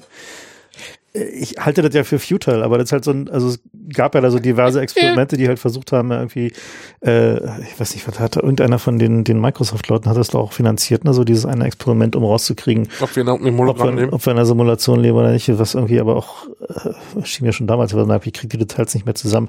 Jedenfalls die, die Frage letzten Endes ist ja, ähm, hat es einen, eine Intention? Dieses Universum? Also die, die Höchstwahrscheinlich ist es nicht für unser Benefit. Betrieb oder weil das Universum ist da viel, viel zu groß. Also oder diese halt ganzen halt, äh, Genau, wir nehmen uns da, glaube ich, viel zu wichtig in diesem ja, Universum. Wenn, ne? wir, wenn das Universum tatsächlich eine intentionale Simulation ist, dann dient es wahrscheinlich nur dazu, irgendwelche Physiksachen zu machen. Und äh, wir sind einfach so ein bisschen Hefe, die da zufällig drin entstanden ist. naja, mh. Ist uns ja nicht darin hindert, zu versuchen zu verstehen. Ja, klar. Und die, die Frage. Ja, aber das ist ja eine Sache, das muss man, glaube ich, trennen. Die Frage, ob man es verstehen kann und die Frage, ob es einen Sinn ergibt oder ob es eine Intention hat. Was soll denn Sinn sein? Ja, eben. Es ist relativ einfach, glaube ich, inzwischen zu sehen, wie Sinn implementiert werden müsste im Computer. Also dieses Bedürfnis nach Sinn. Es sieht auch jetzt für mich nicht so problematisch aus. Und es gibt auch einen evolutionären Grund, warum wir sowas haben sollten. Ja, es ist so eine NPC-AI, die du da reingibst, damit es nicht so künstlich aussieht. Nein. ja. Es ist einfach die Adaption für Multilevel Selection, dass wir so ein startbildender Organismus werden. Übrigens, witzigerweise, wenn man äh, die Bibel richtig liest, habe ich den Verdacht, dass da nichts drin steht von Schöpfung. Also das äh, Alte Testament Genesis, das ist eher die Kindheitserinnerungen von Gott. So das erste Buch, das ist nicht so ein übernatürliches Wesen, das ein physisches Universum erzeugt, sondern es ist als erstes wird halt Licht und Dunkelheit entdeckt und dann die Normativität und Gott sagte, dass es gut war. Und dann entdeckt äh, Gott Erde und Himmel und dann entdeckt er die Tiere und die Pflanzen und gibt ihnen allen ihren Namen. Ich glaube, das ist Cognitive Development. Und wenn du die Adam und Eva anguckst, die sind ganz klar nicht der erste Homo sapiens, sondern ähm, der Adam, der trifft ja irgendwann die Lilith und so weiter und dann später, als die aus dem Paradies rauskommen, Adam und Eva, da sind dann auch gleich Frauen da, an die sie ihre Söhne verheiraten können. Es gibt da deutlich Hinweise darauf, dass sie nicht die ersten Menschen waren, sondern Adam ist einfach der erste Mensch, der von diesem hebräischen Mindvirus infiziert wurde, sozusagen der Patient Zero der Infektion mit der abrahamitischen Religion. Und solche Infektionen passieren wahrscheinlich alle naslang und dass dieser eine Mindvirus so speziell ist, liegt halt daran, dass er eine ungebrochene Linie zu uns hat. Genauso wie die erste Zelle halt so speziell ist, weil sie eine ungebrochene Linie zu uns hat. Mhm. Ja, und die, die zweite Person, die da diesem Mindvirus zu Opfer fällt, ist anscheinend Eva. Adam verliert eine Rippe in dem Prozess, er weiß, was genau vorgefallen ist und jetzt sind die beiden Kink. in einem ziemlich tollen Zustand im Paradies. So alles Bliss, alles toll und dann kommt irgendwann dieser Vorfall mit der Schlange und der begegnet Eva. Und danach wird alles viel komplizierter und die Möglichkeit des Bösen wird geschaffen und Adam und Eva und vermutlich auch Gott werden aus dem Paradies vertrieben in die normale Welt. Und das ist, glaube ich, was, was viele Paare durchmachen. Ich habe das immer so als Cthulhu parallel gesehen. Ja, so die Idee, dass, dass manche Sachen, na wieso? Das ist doch eine der zentralen Tenets bei, bei Lovecraft, dass das Universum einfach Dinge enthält, die nicht so dafür gedacht sind. Gesehen zu werden Menschen oder geweckt sie, zu werden. Genau, dass ja. Menschen sie wahrnehmen. Mhm. Ja, ja, also. Und, und das ist doch eine alte Angst in, ja. in Menschen, dass du einfach sagst, okay, also das wollen wir jetzt mal lieber nicht gucken, weil wer weiß, was wir da an Wahrheiten lernen. Ja, natürlich. Es ist und total Wahrheit gefährlich, ist, ja, wenn meine Frau irgendwelche anderen Schlangen anguckt. Also ich glaube ja, dass diese, diese Frage mit dem, mit dem Sinn, ne? also sozusagen hat die Simulation einen Sinn? Äh, naja, die Frage nach gefährlichem Wissen spielt da auch eine Rolle, oder? Ja, das könnte nämlich genau. der Grund sein, warum du eine Simulation machst. Naja, gut, also wenn, wenn du, also entweder du hast eine Simulation, weil sie dir entstanden ist, also wenn ich jetzt zum Beispiel mal daran denke, an diese äh, diese ähm, Bottle Gardens, kennt ihr, kennt ihr die? So Leute, die ja, halt, ja. nehmen sich so, ein, so eine Weinflasche und tun dann da so ein Mikroökosystem rein. Also die tun da halt so ein paar Pflanzen und so ein paar Algen und so ein bisschen Zeugs rein und so und dann versuchen sie die vollständig als geschlossenes Ökosystem zu betreiben. Da gibt es einige Leute, die sind da richtig gut drin. Also die sind, kriegen es hin, dass sie so, ein, so einen halben Kubikmeter großes Mikroökosystem betreiben, was also außer Licht von außen keinen äh, keinen Input hat. So. Was ja also eigentlich eine Ökosystemsimulation ist, auf der Basis eigentlich von echten Zellen, also auf der Basis von, von echten Organismen, die von außen eingetragen sind, aber dann in sich isoliert sind. so manche starben, manche funktionieren und so weiter. Und wenn wir jetzt halt so ein so eine Art Simulation betrachten, also sozusagen ein Computational Experiment, mhm. also ein, der Versuch, etwas herauszubekommen, ähm, dann wäre das schon eine ziemlich, also der Aufwand wäre schon relativ groß, ne? Also so, wenn man jetzt so das Universum als Computational Experiment betrachtet, ist wahrscheinlich so angesichts irgendwie der gesamten Energiebilanz und so relativ unwahrscheinlich, also denn es gibt nochmal einen signifikanten anderen Layer. Wollen wir kurz darüber reden, was Energie ist? Mhm. Gerne. ja, es gibt halt so, sozusagen zwei Arten von Energie. Das eine ist ähm, die, äh, das Moment, also die Fortbewegung von einem Partikel. Mhm. Und das andere ist, wenn du das Partikel anhältst, was dann noch da ist an Energie, das ist die Ruhemasse. Und man kann sich die Ruhemasse vorstellen, das ist sozusagen die Fluktuation an einem Ort die Menge von Bits, die an der einen Stelle ist und das andere ist, die, wie viel diese Bits katapultiert werden können im nächsten Schritt. Das heißt, es, es gibt sozusagen was wie die Menge der Bits, die bewegt werden und die Bewegung der Bits und für beide gibt es Konservierungsgesetze. Das heißt, die Menge der äh, äh Partikel oder die Menge der äh, Masse im Universum sozusagen ist konstant und die, äh, das Momentum ist konstant. Und wenn man das jetzt auf ein komputationales System überträgt, dann äh, sehen wir halt, dass Energie nicht irgendwie eine magische Fähigkeit ist oder irgendeine Kraft oder sowas, sondern es ist halt was zu tun mit den Berechnungen, die im Universum stattfinden. Und Hä? diese Berechnungen haben Probleme in unserem Universum, weil unser Universum ist reversibel empirisch. Wir haben Schwierigkeiten, Bits zu löschen. Wenn wir irgendwas sauber machen, wird was anderes dreckig. Das ist zum Beispiel in Minecraft nicht so. In Minecraft kannst du Bits löschen. Das Minecraft kann vergessen, welchen Zustand es vorher hatte. Wenn du da so einen Klotz weggebaggert hast, dann weißt du nicht, wo der war. Also niemand weiß das, außer du als Beobachter draußen. Aber Minecraft hat das vergessen. Und aus diesem Grund, dass Minecraft Sachen vergessen kann, kannst du in Minecraft ein Perpetuum mobile bauen. Und in unserem Universum halt nicht. Wenn du in unserem Universum eine Dynamik errichten willst, die von der Dynamik des unterliegenden Universums abweicht, dann musst du da Bits löschen. Wenn du zum Beispiel die Schwankungen deiner gestrigen Körpertemperatur vergessen willst, was du möchtest wahrscheinlich als Organismus, sondern willst die stabilisieren, dann musst du diese Bits irgendwie aus deinem System kriegen. Und das heißt, du nimmst diese überflüssige Information und kodierst die in die Momentumvektoren von Partikeln rein in deinem Körper und tust diese Partikel dann raus aus dem Körper. Und diese zusätzliche Information, die du reinkodiert hast, das ist halt Wärme von den Partikeln. Das sind die durchschnittlichen Geschwindigkeitsunterschiede von den benachbarten Partikeln. Und eine Energiequelle ist halt etwas, was diese Information wieder aus den Partikeln rauskühlt und dann die Partikel wieder zurückführt. Ne? Solange bis die Energiequelle voll ist und auf eine Mülldeponie geschmissen werden muss. Und in unserem Fall ist die Hauptenergiequelle halt die Sonne. Die gibt uns Partikel, die Photonen, die sind äh, relativ gut organisiert und zum Schluss strahlen wir das Zeug als Hitze wieder in den Weltraum ab und in diesem Gradienten leben wir. Das ist das Ding, was uns antreibt. Und wenn die Sonne ausgebrannt ist, unsere kleine Pfütze von der Entropie leer geschöpft ist, dann hört das Leben halt auf und die Entropie kriegt uns. Wenn wir nicht mehr vergessen, was die Körpertemperatur von gestern war. Wobei die Frage dann natürlich ist, wenn die, also die Computation ist ja eine Funktion der Struktur des Universums an sich in deiner Theorie, ne? Hm? Also es ist ja sozusagen keine, keine exogene Funktion, sondern eine Eigenschaft. Das, das kannst du ja nicht unterscheiden, oder? Kommt drauf an, wie man es definiert. Also man könnte auch sagen, das Universum ist halt die Menge der States. Und ähm, natürlich wird das Universum erst seine Form erhalten durch die Transitionsfunktion. Was aber ja genau dasselbe wäre am Ende. Ja, ja das ist ja. doch eine Abstraktion eigentlich. Ne? Das ist die Frage, wie du es halt formalisierst. Ja. Okay, aber heißt ja, dass sozusagen die es ja eigentlich nur die Regeln sind, nach denen Zustandsübergänge stattfinden. Mhm.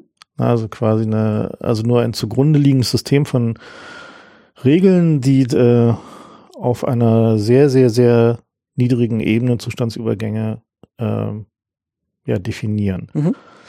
Trotzdem brauchen diese Zustandsübergänge ja an sich Energie.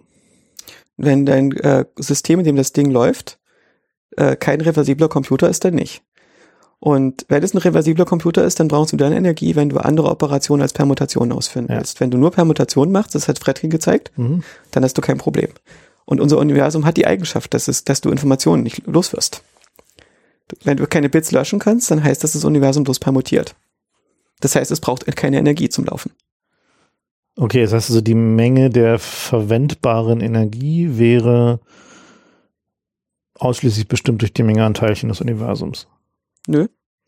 Die Teilchen äh, müssen ja also nicht zu einem, gespeichert zu, zu einem Zeitpunkt meine ich jetzt, also ja, ja. Für, einen, für einen Snapshot. Das Ding ist aber, dass dieser Snapshot nur existiert von innen im Universum gesehen. Es ja, kann ja passieren, dass das, mhm. äh, dass die Funktion, die das äh, Universum von mhm. außen berechnet, sozusagen nur sehr wenige Steinchen bewegt. Ja. Und äh, das Ding ist so eine Art emergentes Fraktal, das nur aus der Innenansicht sichtbar wird.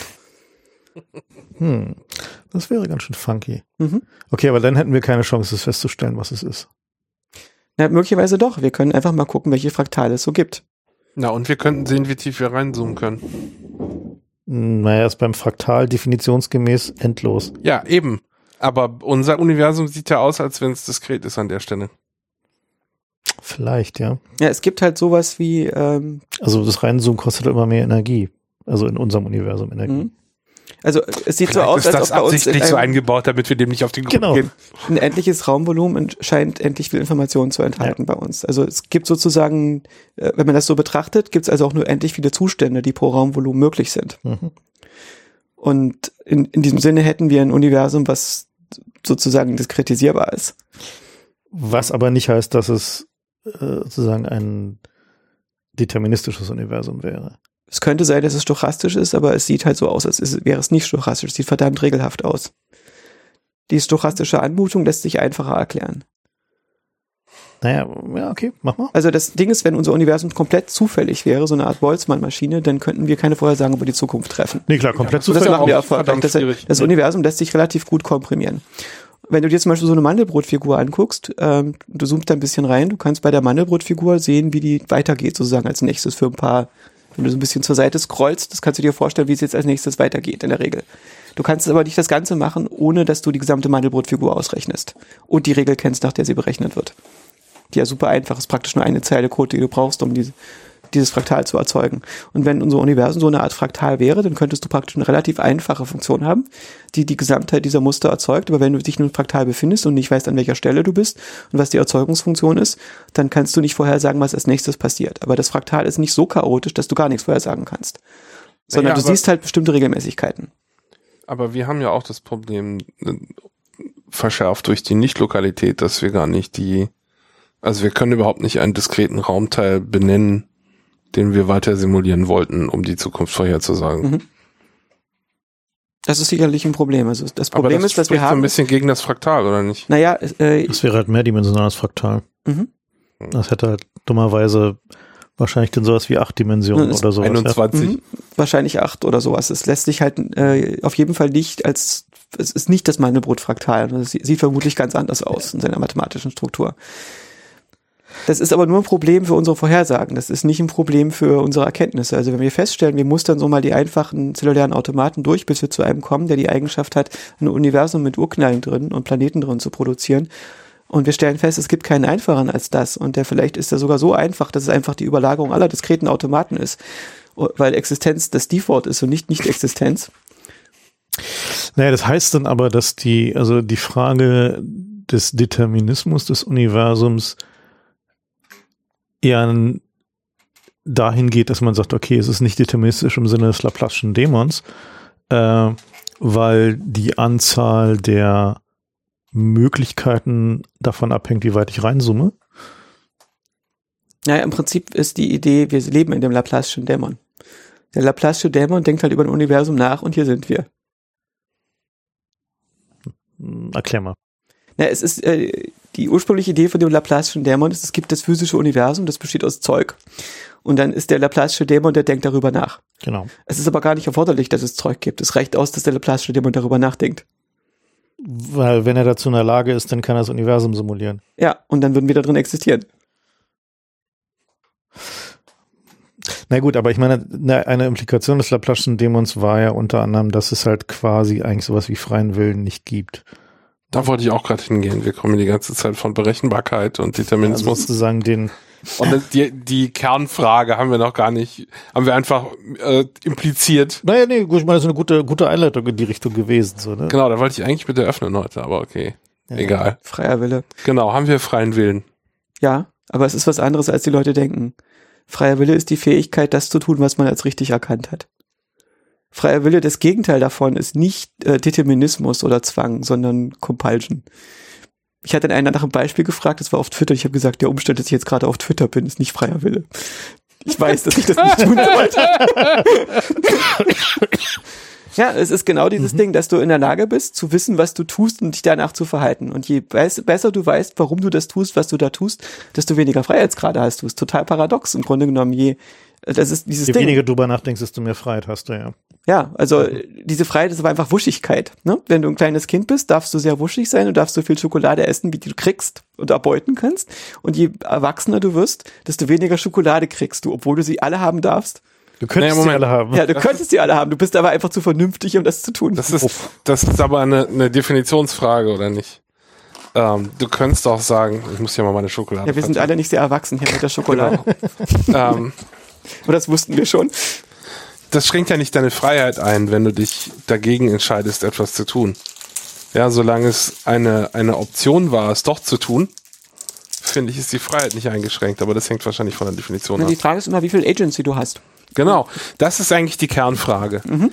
Und, ja, muss So kann man, kann man Leuten das übel nehmen, wenn sie was getan haben, oder war das eigentlich berechenbar aus dem Zustand von heute Morgen? Die Frage, natürlich kannst du ihnen das übel nehmen. Die Frage ist, ob du es solltest, wenn du vernünftig bist. Du Sophist. Ist eine total wichtige Frage. Ich merke, je erwachsener ich werde, desto weniger schaffe ich es, mich über Twitter aufzuregen. Und das passiert aus dem gleichen Grunde. Das ist Abstumpfung. nee, Nee, nee, ich sehe einfach, was passiert. bringt nichts. Es ist einfach so eine Form von Erwachsenwerden. Also ich bin sicherlich nur selektiv erwachsen geworden, aber es ist, wenn du, stell dir vor, du leitest einen Kindergarten und die Kinder kommen zu dir und sagen Sachen, die total outrageous sind, also ganz schlimme Dinge. Wirst du dich jetzt als Kindergärtner darüber aufregen oder ist es einfach so, dass du beobachtest, was Kinder halt so sagen? Irgendwann hast du die Muster alle erkannt und du verstehst, wie die Kinder gerade die Welt modellieren und warum und warum die sich über diese Sachen aufregen und über jene und warum die diese Koalition bilden und jene warum sie finden, dass die Emma da hinten super ungerecht gewesen ist heute und ihr Spielzeug hätte teilen sollen und warum der äh, Kindergartenlehrer total ungerecht ist, weil er da halt nicht eingegriffen hat und so. Aber es betrifft dich als Kindergartenlehrer nicht, ne? Und das liegt einfach daran, dass du verstehst, warum die Kinder tun, was sie tun. Das heißt nicht, dass du das Gefühl hast, die tun das Falsche. Das, du hast Das- Gefühl, dass sie das Falsche tun, nur deswegen, weil du auf ihrer gleichen Stufe bist und die Muster nicht verstehst. Nee, also es betrifft dich ja trotzdem. Du bist ja betroffen, wenn die zu dir kommen und dich voll nüllen. Aber auf Dann- einer anderen Rolle. Ja, aber das ist aber das ist aber ein Unterschied. Also und und das ist auch ähm, ich meine, es ist immer einfach zu sagen, okay, ich habe verstanden, warum der das jetzt macht, aber ich kann mich da trotzdem drüber aufregen, ja? Also bloß- das den das ist so ein den bisschen, Schritt als ob du dich über deinen eigenen Code aufregst oder Ja, über du den das Code anderer Leute. machst du das nicht? Naja, Ja. Den ganzen Tag? Ja, ja, gut, aber, du das ist weißt, doch dass dich anschreien nicht besser wird. das macht, weil Na doch, der Code nicht, aber Ja. ich werd besser, wenn ich mich das rauslassen kann. Äh, ich werde davon nur depressiv, wenn ich mich anschreie.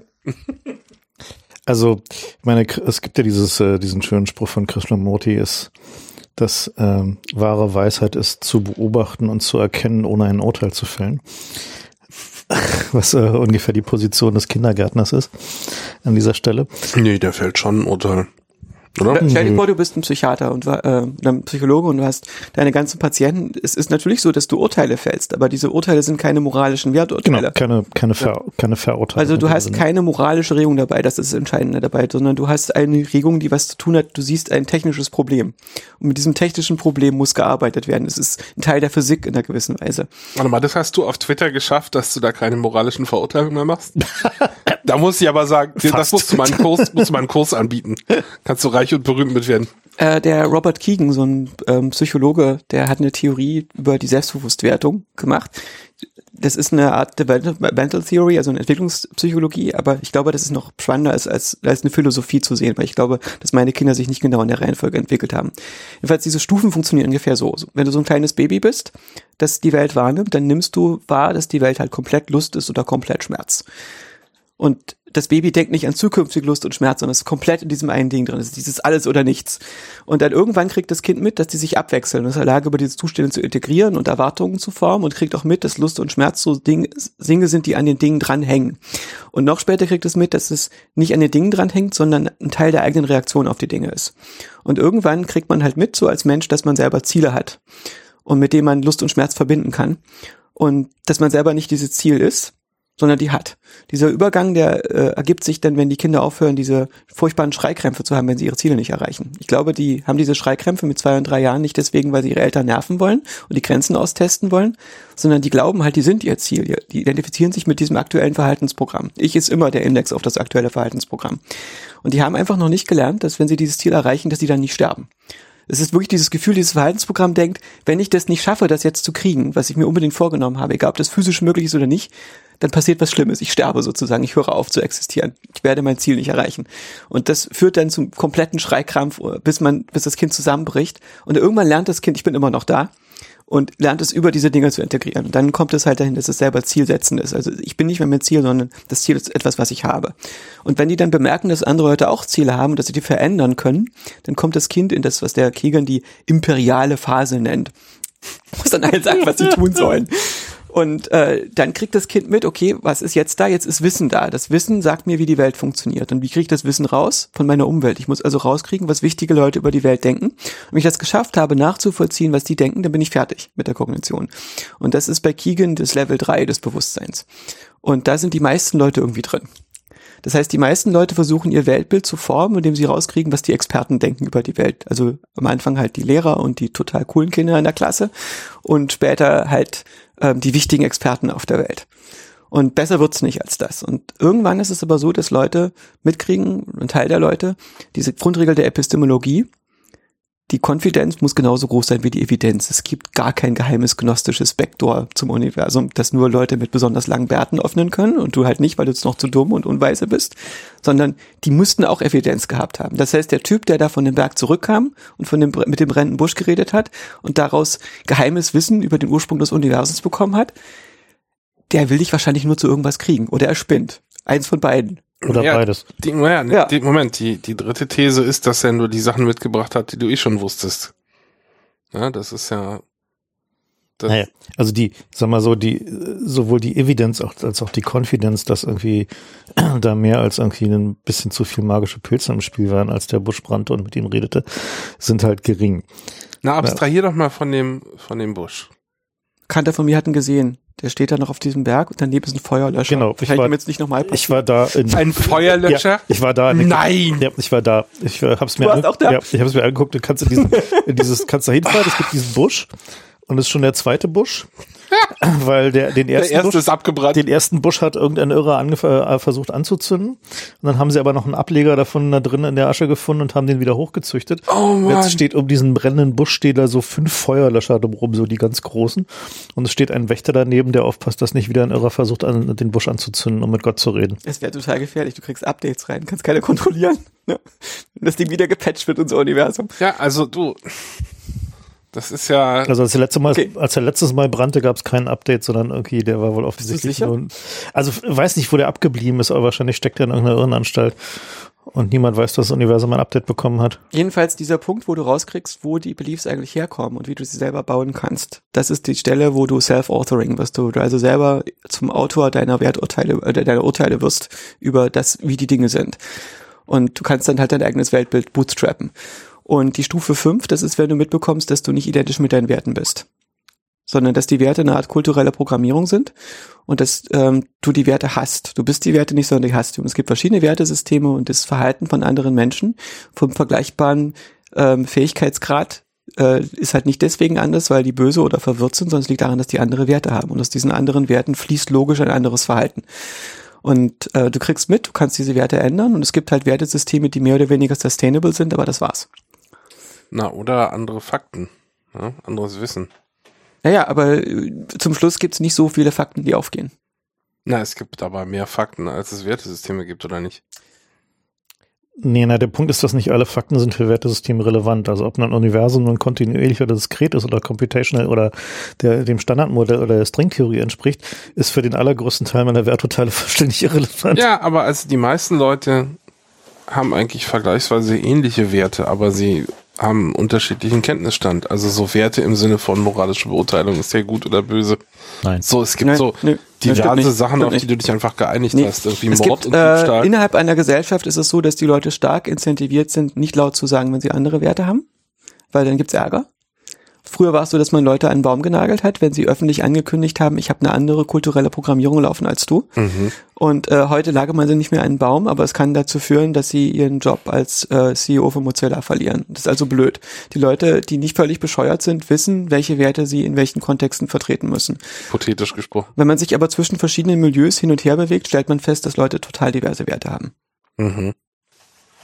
Also richtig so auf grober Struktur verschiedene Werte oder in kleinen Details irgendwie nach, nach fünf Stufen? Nö, die unterscheiden sich ziemlich massiv. Okay. Also sie können interessanterweise zu denselben Konklusio kommen. Also es gibt ja unterschiedliche Ansätze, wie man zu Du sollst nicht töten kommt. Na, also da gibt's ja irgendwie mindestens fünf verschiedene Herleitungen.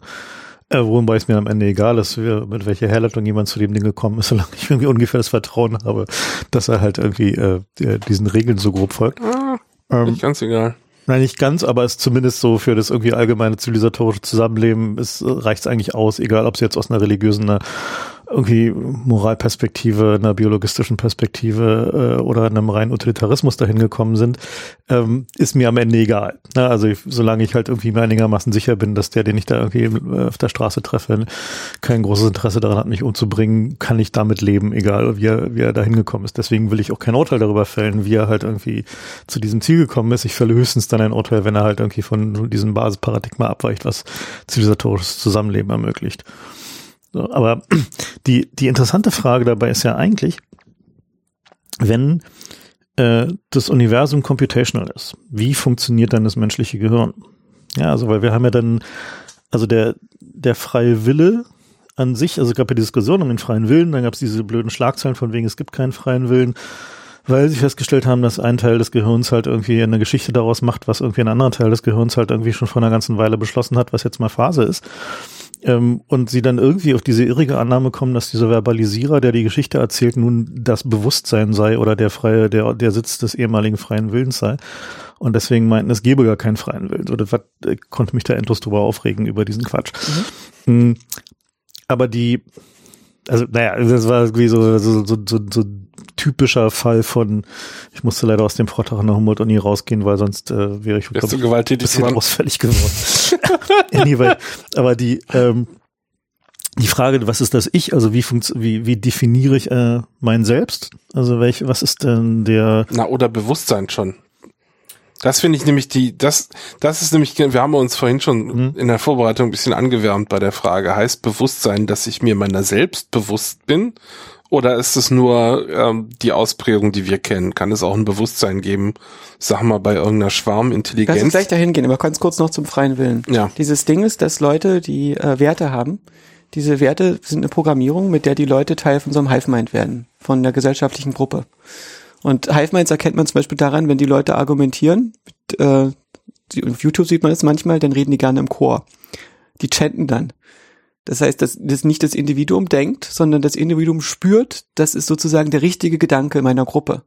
Und ich darf den auch nicht in Frage stellen. Und erstaunlicherweise sind diese Gruppengeister oft dümmer als individuelle Geister, weil sie können halt nicht weitere, ja, Finde ich auch nicht die sind halt erstaunlich. nicht so verdrahtet. Ist, Ja, aber, ist nicht erstaunlich, weil de, deren Synchronisationsfunktion kostet halt einfach irgendwie Zeit. ja, ja, aber das Faszinierende ist, dass Menschen funktionieren da drin. Also die sagen Dinge, die dümmer sind als das, was sie, wo sie normalerweise selber draufkommen können. Und sie haben aber das Gefühl, dass es richtiger ist als das, wo sie selber draufkommen könnten. Ja, weil es die, ähm, die, das Belohnungssystem ihnen sagt, du bist Teil einer Gruppe und wenn du Teil einer Gruppe bist, bist du stärker. Ja, und, Und du das gibt's dich auch, richtig. Mhm. Und das, das gibt's auch bei Computern. Ja. Du bist doch sonst so ein Freund von verteilten Computersystemen, da ist das genauso. Du hast irgendwie acht Cores, ja, und dann hast du einen gewissen Verlust einfach durch die, durch die Cache-Synchronisation. Und es kann durchaus sein, dass, dass ein Core ein Problem berechnet und dabei schlechter ist als vorher, weil er einen Teil seiner Ressourcen ausgeben muss, um den anderen zuzuhören. Und es kann sogar sein, dass jemand was vertritt, was er eigentlich nicht selbst nicht geglaubt hätte, weil sich das auf Input von woanders bezieht, Mhm. den er nicht unter Kontrolle hat. Also das ist alles, gibt wunderbare Parallelen zu, zu Programmierung. Wo kommt denn aber die, die, du sagst, die sind programmiert, die Wertesysteme. Wer programmiert die denn?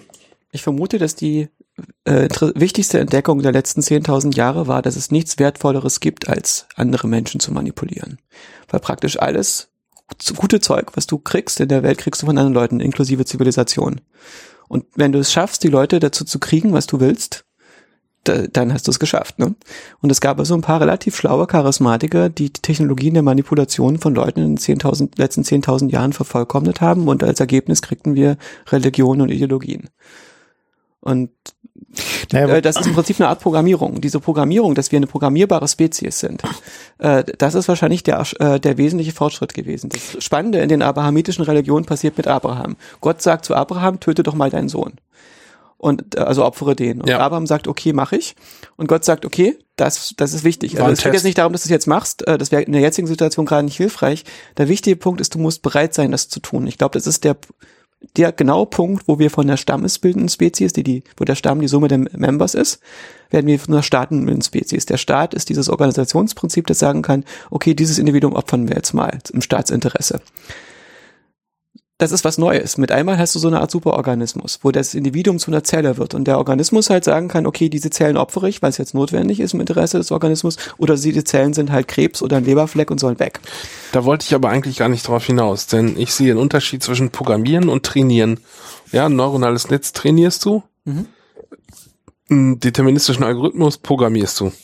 Da ist Intention dahinter, hinter dem Programmieren und da ist Aber ein, ein auch. Autor. Beim Trainieren ist ein Typ, der das anstößt und beobachtet, aber nee, der- du willst deine der Trainingsdaten kippt und dann. nicht die einzelnen Bits, Nein. um was zu bewirken. Nee, Ja. aber du, du trainierst halt, du trainierst da mit einem Ziel. Ja, aber das finde ich genau eine wichtige Unterscheidung an der Stelle, dass es eben nicht den Typen gibt, der sich hinstellt und bei dir irgendwie Assembler reinkippt, ja. Sondern ich glaube, das ist das ist Zufall, eher es ist bewusst gedacht. Also wenn du dir zum Beispiel das Alte Testament anguckst, Moment, ist Intention. Es ist- magische Geschichten. es hat ist eine. Intention, ja, aber es ist nicht bewusst im Sinne von wenn das passiert, wird er das tun, sondern es ist immer noch ein Training, kann immer noch Fehler haben. Mhm. Ja, und es ist immer noch wahrscheinlichkeitsbasiert. Soweit sind wir nämlich noch nicht, dass wir jemand wirklich programmieren können. Nee, aber also Na, die Kirche ist eine Institution, die über 2000 Jahre hinweg versucht hat, Leute zu programmieren. Das ist Naja. die Intention, ja. na, Moment, es gibt Es funktioniert auch so. Ja, muss, man, man darf es nicht als entweder oder betrachten, weil wir haben beide, beides dabei. Mhm. Du hast ja in, in so einer, also in so einer Religion als gesellschaftlicher Mechanismus der Kohärenzerzeugung. Also als der, als nur mal neutral positiv formuliert, ein Mechanismus, der über soziale Werte zum einen das Überleben der Gemeinschaft sicherstellen will und zum anderen sicherstellen will, dass sie sich organisiert in eine Richtung bewegen kann. bevor sie gehijackt wird von Leuten, die sie irgendwie für ihre persönlichen Zwecke missbrauchen, irgendwie ihre Machtstrukturen aufbauen und so weiter und so fort. Hast du ja dieses, dieses äh, Stämme mit Religion hatten einen Überlebensvorteil, weil sie in der Lage waren, sich auch, wenn es erstmal eigentlich fürs Individuum unlogisch war, in eine Richtung zu bewegen und ein Ziel zu verfolgen. So, und die, und das besteht aus expliziten Regeln, also richtig expliziten Regeln. Also gerade die abrahamitischen Religionen haben alle ein ausführliches Werk von sehr expliziten Regeln. Das ist quasi die, die direkte Programmierung. Also das tatsächlich das Bitskippen.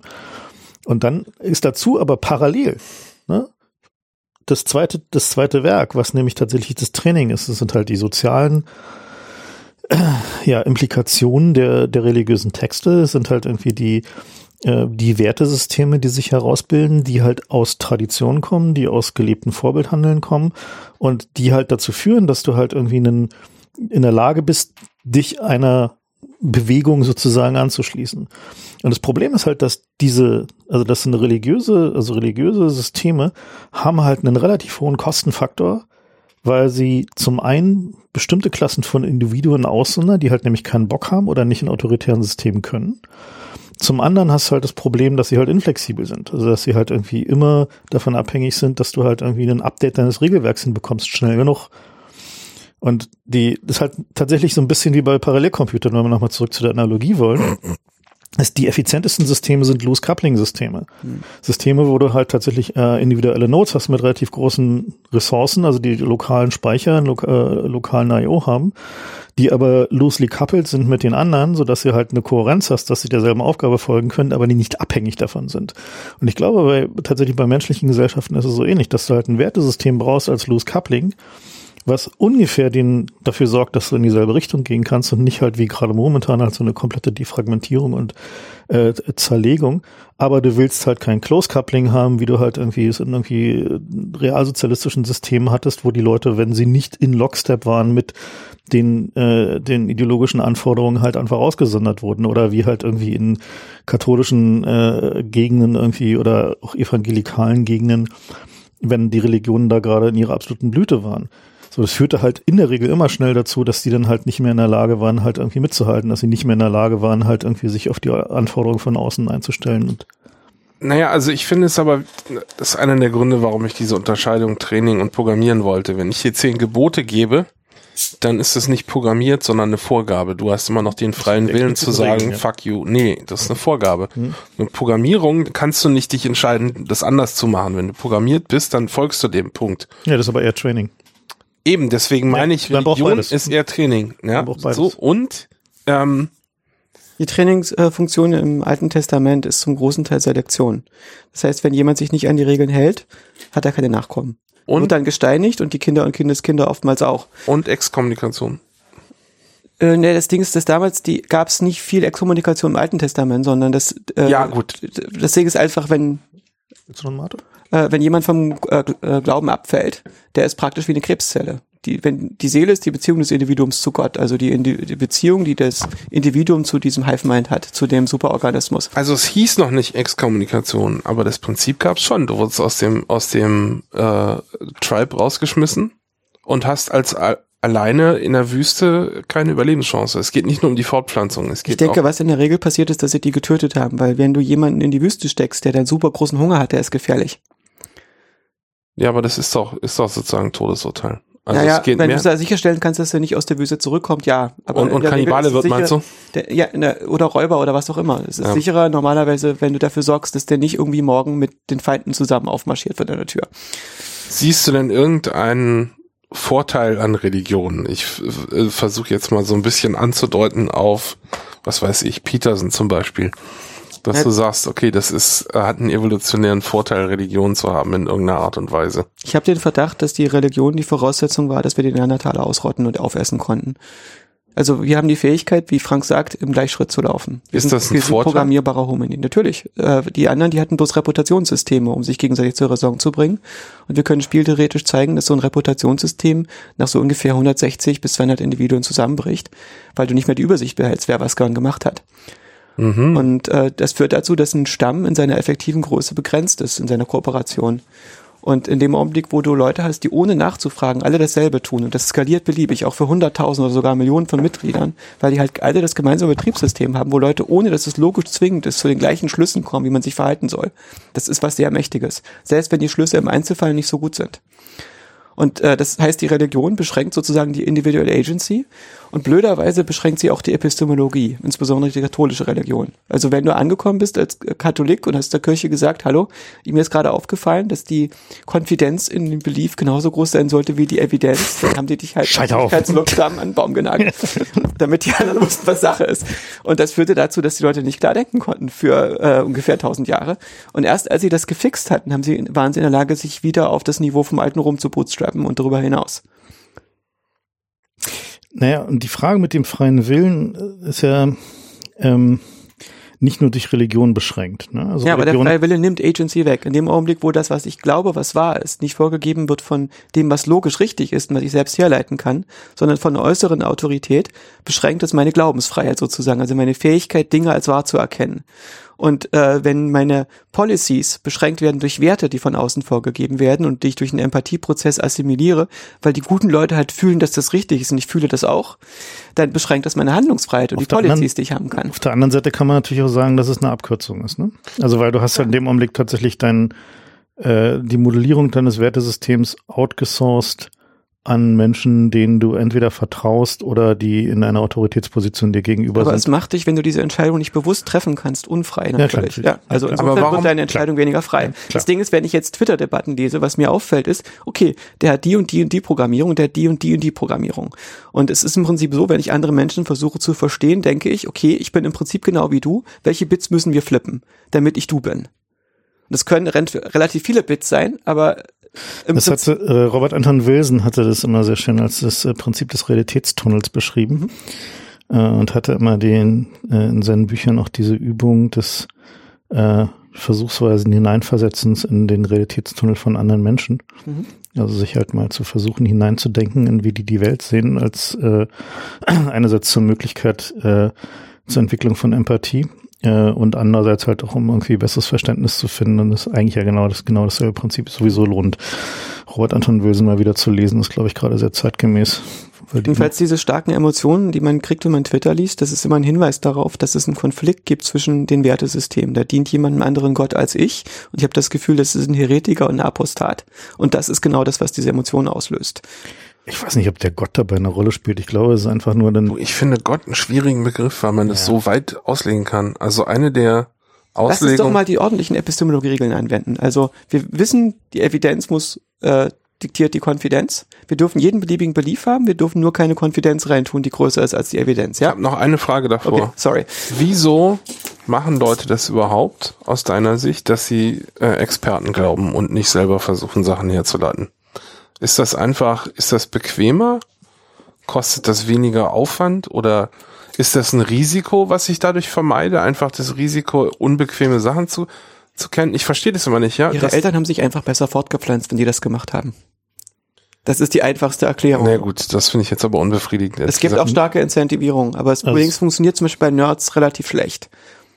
Äh, bei uns ist halt das Ding, wenn der Lehrer uns was in der Schule erzählt hat, dann hatten wir oft Schwierigkeiten, das zu glauben, weil der Lehrer das nicht logisch begründet hat, sondern durch Autorität. Das ist so das, was den meisten Nerds zu eigen scheint, dass sie Schwierigkeiten haben, von Autoritäten zu lernen.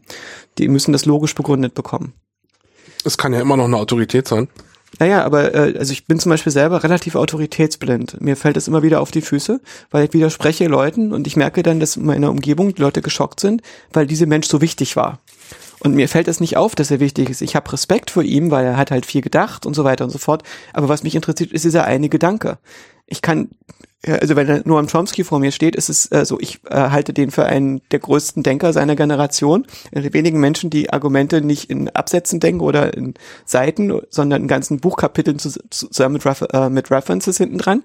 Aber trotzdem, wenn ich mit der Idee nicht übereinstimme, dann widerspreche ich ihm halt. Und äh, normale Leute machen das nicht, weil es halt Noam Chomsky ist. Und für mich ist es sehr schwer, intuitiv nachvollziehen, warum die das nicht machen. Wie schaffen die das, sich auf die Zunge zu beißen? Naja, also, und bizarrerweise ist glaube, halt das ist wahrscheinlich äh, Noam Chomsky dir dafür total dankbar sein, dass du das tust, weil, also ich kenne ein ähnliches Phänomen, dass halt irgendwie denn, wenn ich halt versuche, Argumente zu entwickeln und äh, dass es halt eine Weile braucht, bis Menschen verstehen, dass ich irgendwie es gerne auch hinterfragt haben möchte und halt irgendwie gerne auch Widerspruch habe, um meine Argumente zu schärfen und mich eigentlich nicht interessiert, ob das jetzt irgendwie eine Autoritätsperspektive ist oder nicht. Aber ich glaube, dass dieser, dieses, dieses Hinterfragen und diese Log dieses logisch herleiten wollen, hat, glaube ich, damit zu tun, wie der Mechanismus von Erinnerung funktioniert. Ähm, da gibt's ja ein paar neuere Forschungen dazu, wie Erinnern funktioniert. Und eine der stärksten, also es gibt zwei starke Mechanismen. Der eine ist eine emotionale Assoziation mit einem anderen Sinnesreiz und ähm, oder emotionalen Ankern. Und das andere ist die logische Einordnung. Und also die tatsächlich die Einordnung in äh, in das, was du weißt, in irgendwie die Dinge, die du über die Welt kennst. So, das sind die beiden, die beiden stärksten Erinnerungsfunktionen, also die in Menschen sind. Meine Vermutung ist, es gibt, gibt bisher noch keine guten Untersuchungen dazu gefunden, dass die Intensität dieser Mechanismen bei einzelnen Individuen unterschiedlich stark ausgeprägt ist und dass Leute, die halt eher autoritär veranlagt sind, eher dieses emotionale Moment haben, eher dieses, äh, diesen, äh, erinnern sich besser, wenn sie halt es tatsächlich in irgendeiner assoziativen Weise erklärt bekommen, die halt nichts mit dem eigentlichen Inhalt zu tun hat. Während Leute, die weniger mit den Autoritäten irgendwie klarkommen, eher Leute sind, bei denen das Erinnern stärker und besser funktioniert, wenn sie halt irgendwie es logisch herleiten können. Also wenn es halt zum Rest des, äh, Rest des bekannten Universumswissens passt.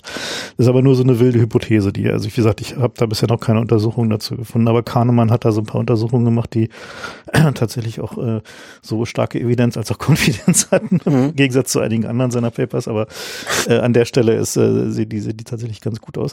Und ich glaube, dass halt dieses, diese Frage, wie strukturiert sich Gesellschaft, eben auch aus einer kulturellen Tradition bestimmt ist, die von außen kaum zu verstehen ist. Also wenn wir uns zum Beispiel China angucken. China als äh, mit dem staatlichen Ziel der harmonischen Gesellschaft, also einen, was halt ein sehr utilitaristischer Ansatz ist, also das größtmögliche Glück für die größtmögliche Anzahl Menschen, was auch wiederum heißt, dass im Gegenzug heißt es irgendwie, dass du Individuum bist tatsächlich nur eine Zelle, die vom Organismus abgestoßen werden kann und nobody cares. Mhm.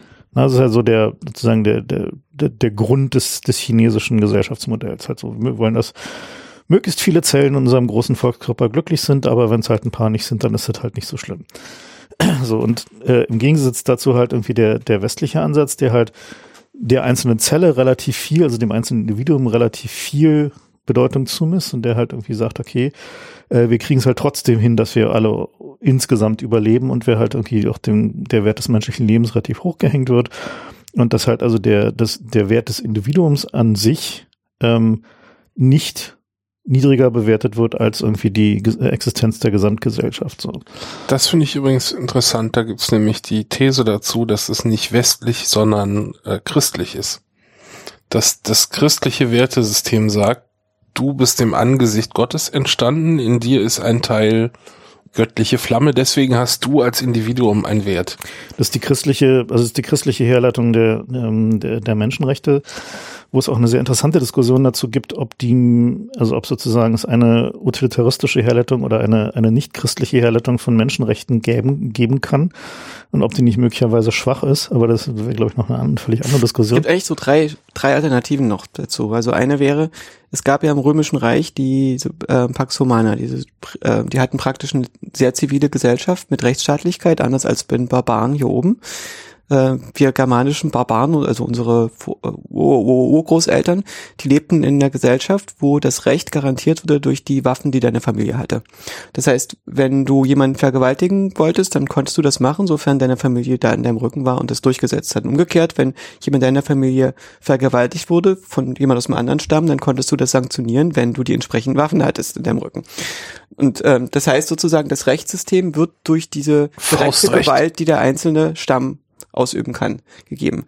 Und jede Zivilisation entsteht durch, dadurch, dass du erstmal so einen Todesstern baust, die absolute Macht, die jeden, dass jede Individuum, jede einzelne Gruppe innerhalb des Staates auslöschen kann bei Bedarf, so dass es keine Möglichkeit gibt für den Barbaren, da Widerstand zu leisten. Das ist genau der Grund, weshalb Anakin Skywalker das macht.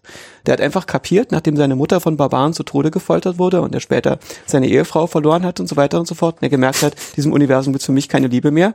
Damit es Liebe geben kann, muss sich ein Universum schaffen, in dem Barbaren nicht die Mutter von kleinen Kindern entführen und zu Tode foltern. Die machen das nämlich nicht aus Mangel an Liebe, sondern einfach, weil sie verdammt nochmal können. Weil sie damit durchkommen.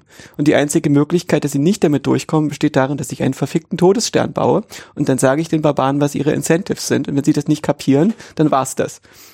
Und dann bleiben zum Schluss die übrig, die sich an die Regeln halten. Also der Todesstern ist halt das Militär. Wenn du in Deutschland versuchst, ein Trucklord zu sein, deine eigene Armee aufzubauen, dann passiert dir was Schlimmes.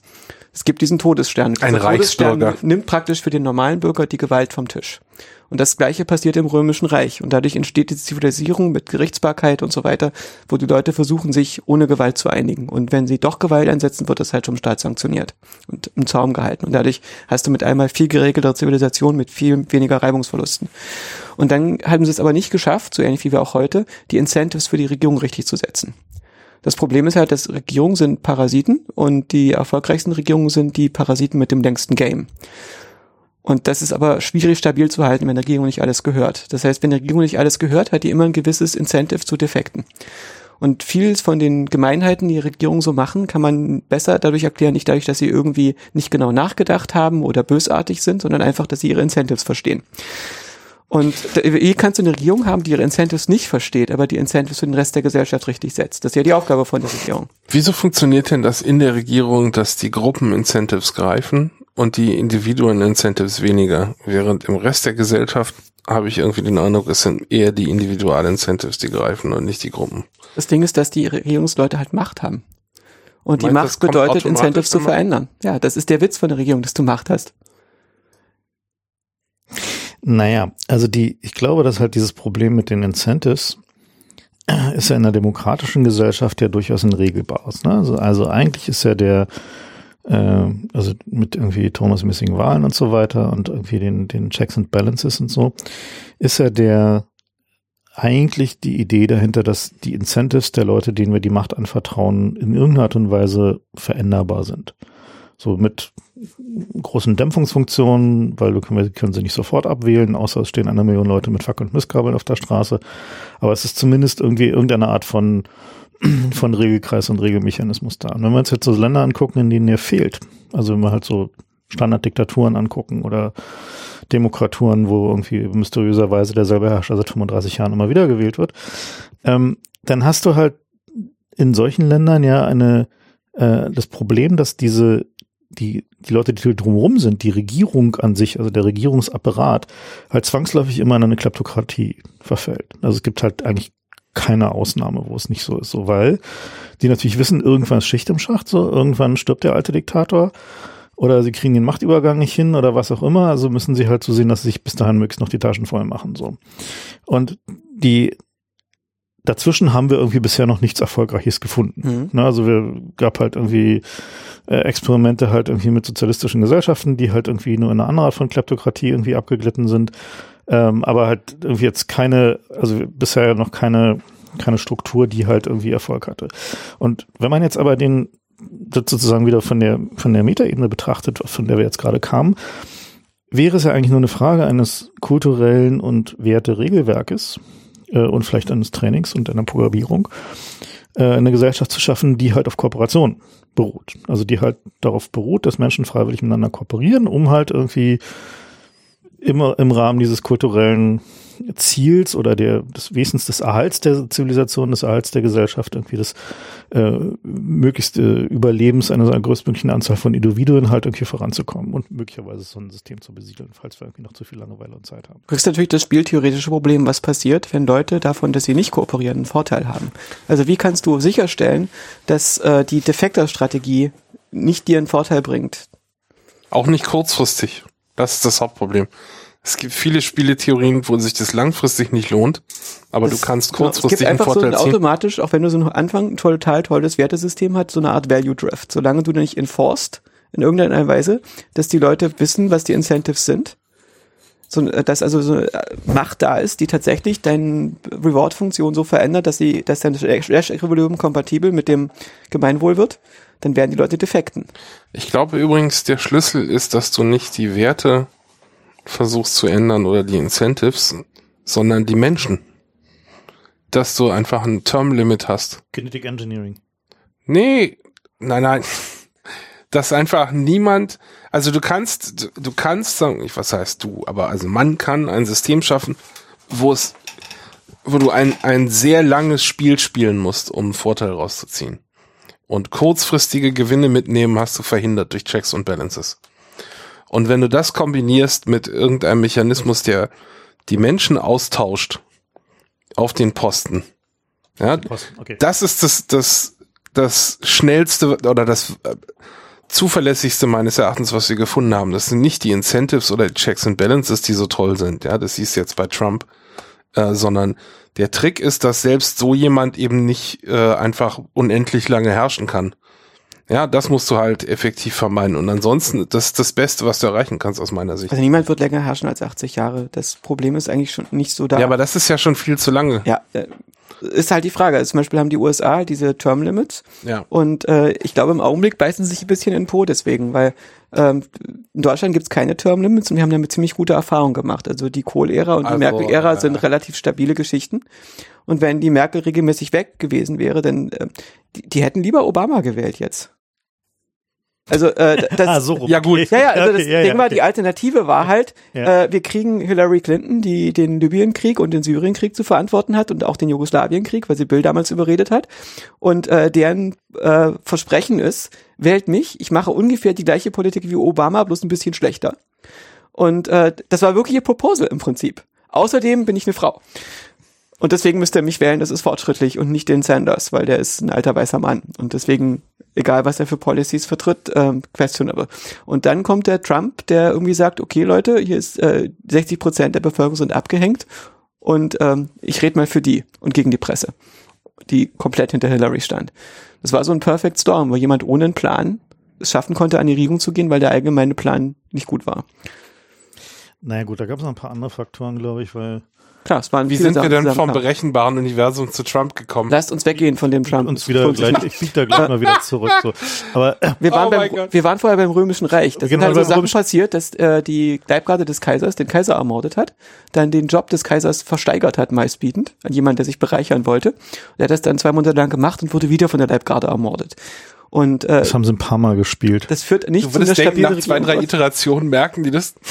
Ja, es ist einfach perverse In- Incentives, ne? Das ist die schlecht gesetzte Incentives in dem Ding. Und es ist total schwer, die Incentives für die Incentivegeber richtig zu setzen. Und irgendwann kam halt eine Gruppe von Leuten im Römischen Reich zusammen, die gesagt haben, das geht so nicht weiter. Lass uns diese Gesellschaft in einen Kult umwandeln. Und die haben sich dann dieses äh, Drehbuch von den Hebräern genommen, haben festgestellt, wir können das nicht eins zu eins übernehmen, weil das ist halt nur für einen Stamm gedacht. Der, die sollen doch alle bitteschön da von Abraham abstammen. Das steht da alles genau, diese Genealogie drin und so. Das ist nicht gedacht für einen übernehmen. Und äh, sie haben sich dann den Jesus ausgesucht und äh, haben diese Interface-Götter, die Heiligen, erfunden, so die man promoten und demoten kann nach Bedarf, um äh, viele Bevölkerungsgruppen einzufangen in dem Ding. Und dann haben sie die Kirche installiert als, es, äh, als die Institution, die über die Jahrtausende hinweg dieses Betriebssystem für die Gesellschaft updaten sollte. Und sie haben es nicht geschafft, den Untergang des Römischen Reiches zu verhindern. Es ist trotzdem to shit gegangen und nachdem Rom weg war, die einzige Millionenstadt, die es da in der Gegend gab, gab es keine Stadt, die größer war als 50.000 Einwohner. Die haben Architektur verloren, Landwirtschaft, alles. Und dann gab es praktisch 1000 Jahre ziemliche Dunkelheit. Und so 1000 Jahre später gibt's Paracelsus, einen Arzt, der sagt, ich bin halt so fast so gut wie Celsus, dieser römische Arzt von vor 1000 Jahren. So finster war das. So lange hat das gedauert, bis die Leute wieder von den Bäumen runtergekrabbelt sind. Und die Kultur, die dann kam, ist nicht irgendwie die alte römische Kultur, die wieder aufgewacht ist, sondern das kam eigentlich aus- dieses Enlightenment nicht mehr aus Rom, sondern aus den Provinzen, wo äh, die Leute sich von dem von dieser Sekte losgemacht haben und angefangen haben, selbstständig zu denken. Und der Humanismus ist aus einer bestimmten Form von Rationalität geboren worden. Die haben halt gesagt, diesen Gott, von dem die katholische Kirche redet, den gibt es höchstwahrscheinlich nicht, für den gibt es keine Evidenz. Aber dieses Bedürfnis nach Bedeutung, nach diesem Heiligen, das wir in den gemeinsamen Zielen sehen, denen wir alle gemeinsam dienen, das gab es immer noch. Und da war die Frage, wo ist denn dieses Heilige jetzt? Und der Humanismus gibt als Antwort, der Mensch ist das Heilige. Und deswegen ist so die Frage, also ist diese, ähm, der Wert des Individuums, ist das die Folge von dem Römischen Reich und dieser Pax Humana, der Zivilisierung, wo jeder ein gutes Angebot vom Staat bekommen muss, damit er mitspielt? Oder ist das äh, praktisch die Christianisierung, wo wir sagen, okay, wir haben nicht dieses hebräische Ding, sondern wir haben viel Völkerstaat, wo jeder eine Rolle hat, solange er mitmacht. Wenn er nicht mitmacht, wird er natürlich verbrannt. Er muss diese Religion übernehmen. Die Juden haben das nicht gemacht, die haben aber zu ihre Pogrome abgekriegt, aber im Großen und Ganzen wurden die Leute gezwungen, bei dieser Religion mitzumachen. Und, oder ist es der Humanismus, wo du den Leuten das Recht gegeben hast, zu denken, was sie wollten und trotzdem nicht dafür verfolgt zu werden, solange sie sich anständig benehmen. Naja, und die, die Frage, wie kann der Humanismus den nächsten absehbaren Angriff des dunklen Zeitalters überstehen, ist ja, wird ja langsam akut. Ne? Also wir haben ja eine Situation, wo halt die, wir auf der einen Seite so ein bisschen das Gefühl haben, die Zeit des Universums zu verstehen wird langsam so ein bisschen knapp so, weil so viel Planet ist nicht mehr übrig und irgendwie wir haben zunehmende Dekurrenz in den Gesellschaften, die es halt irgendwie immer schwieriger macht, halt irgendwie halbwegs äh, sinnvolle Projekte anzustoßen, mit denen wir irgendwie vorankommen würden.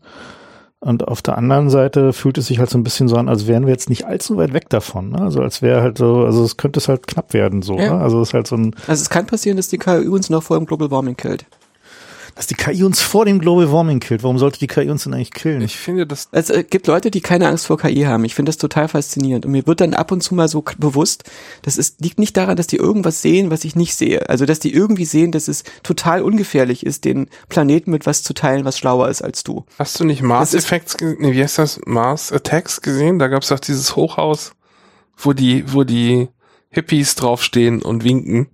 Mhm. So zu den Aliens, die kommen mit den fetten Kanonen an den Schiffen. Solche Leute gibt's immer, die sind halt positiv eingestellt. Ich stelle mir vor, dass so eine Gruppe von Schimpansen ums, äh, um das erste Feuer sitzt, was sie gemacht haben und darüber nachdenken, jetzt intelligentere Nachkommen zu züchten. Naja, also aber dass man Regeln für die vorgibt, damit es safe ist, was die da machen, damit ja. die Schimpansen niemals okay, okay, okay, keine okay. schlaue ich will, da, ich will da gerade aber kurz so ein bisschen Luft rauslassen. Also was ich momentan sehe, ist jede Menge Hype. Ne? Also was, was ich sehe, ist halt irgendwie irgendwie Amazon schlägt mir immer noch dieselben Sachen vor, die ich 30 Sekunden vorher gekauft habe. Das kann nicht so weit her sein mit der KI. Nee, wir haben keine KI. Was wir haben, ist so die zweite Welle äh, von dem Pattern von diesem Feld. So, wir haben halt irgendwie momentan, also einzige, was ich bisher gesehen habe, was mich überzeugt hat, ist Vision. So, also Object Recognition in Bildern ist ein gelöstes Problem. Solange, das ist aber auch nicht Recognition. Moment, solange, solange irgendwie äh, tatsächlich das, äh, die Welt äh, aus Objekten besteht, die es trainiert hat. So, irgendwie schon bei LED Verkehrsschildern, die halt irgendwie mit einer anderen, einem anderen Takt laufen als die Kameras, auf die dieser AI guckt, steht dieser AI im dunklen Wald, weil sie ein Stoppschild sieht, wo eigentlich eine Geschwindigkeitsbegrenzung ist. So, also das ist halt so der, der Stand heute. Ne? So, also wir können noch nicht mal durch eine Stadt fahren, ohne Leute zu überfahren. Wir haben gerade irgendwie Andrew Ng, der. Das heißt hier nicht mal, der, der sagt, so der dir sagt, irgendwie, irgendwie, wir können das mit diesem autonomen Fahren vergessen, bis die Fußgänger anfangen, sich zu benehmen.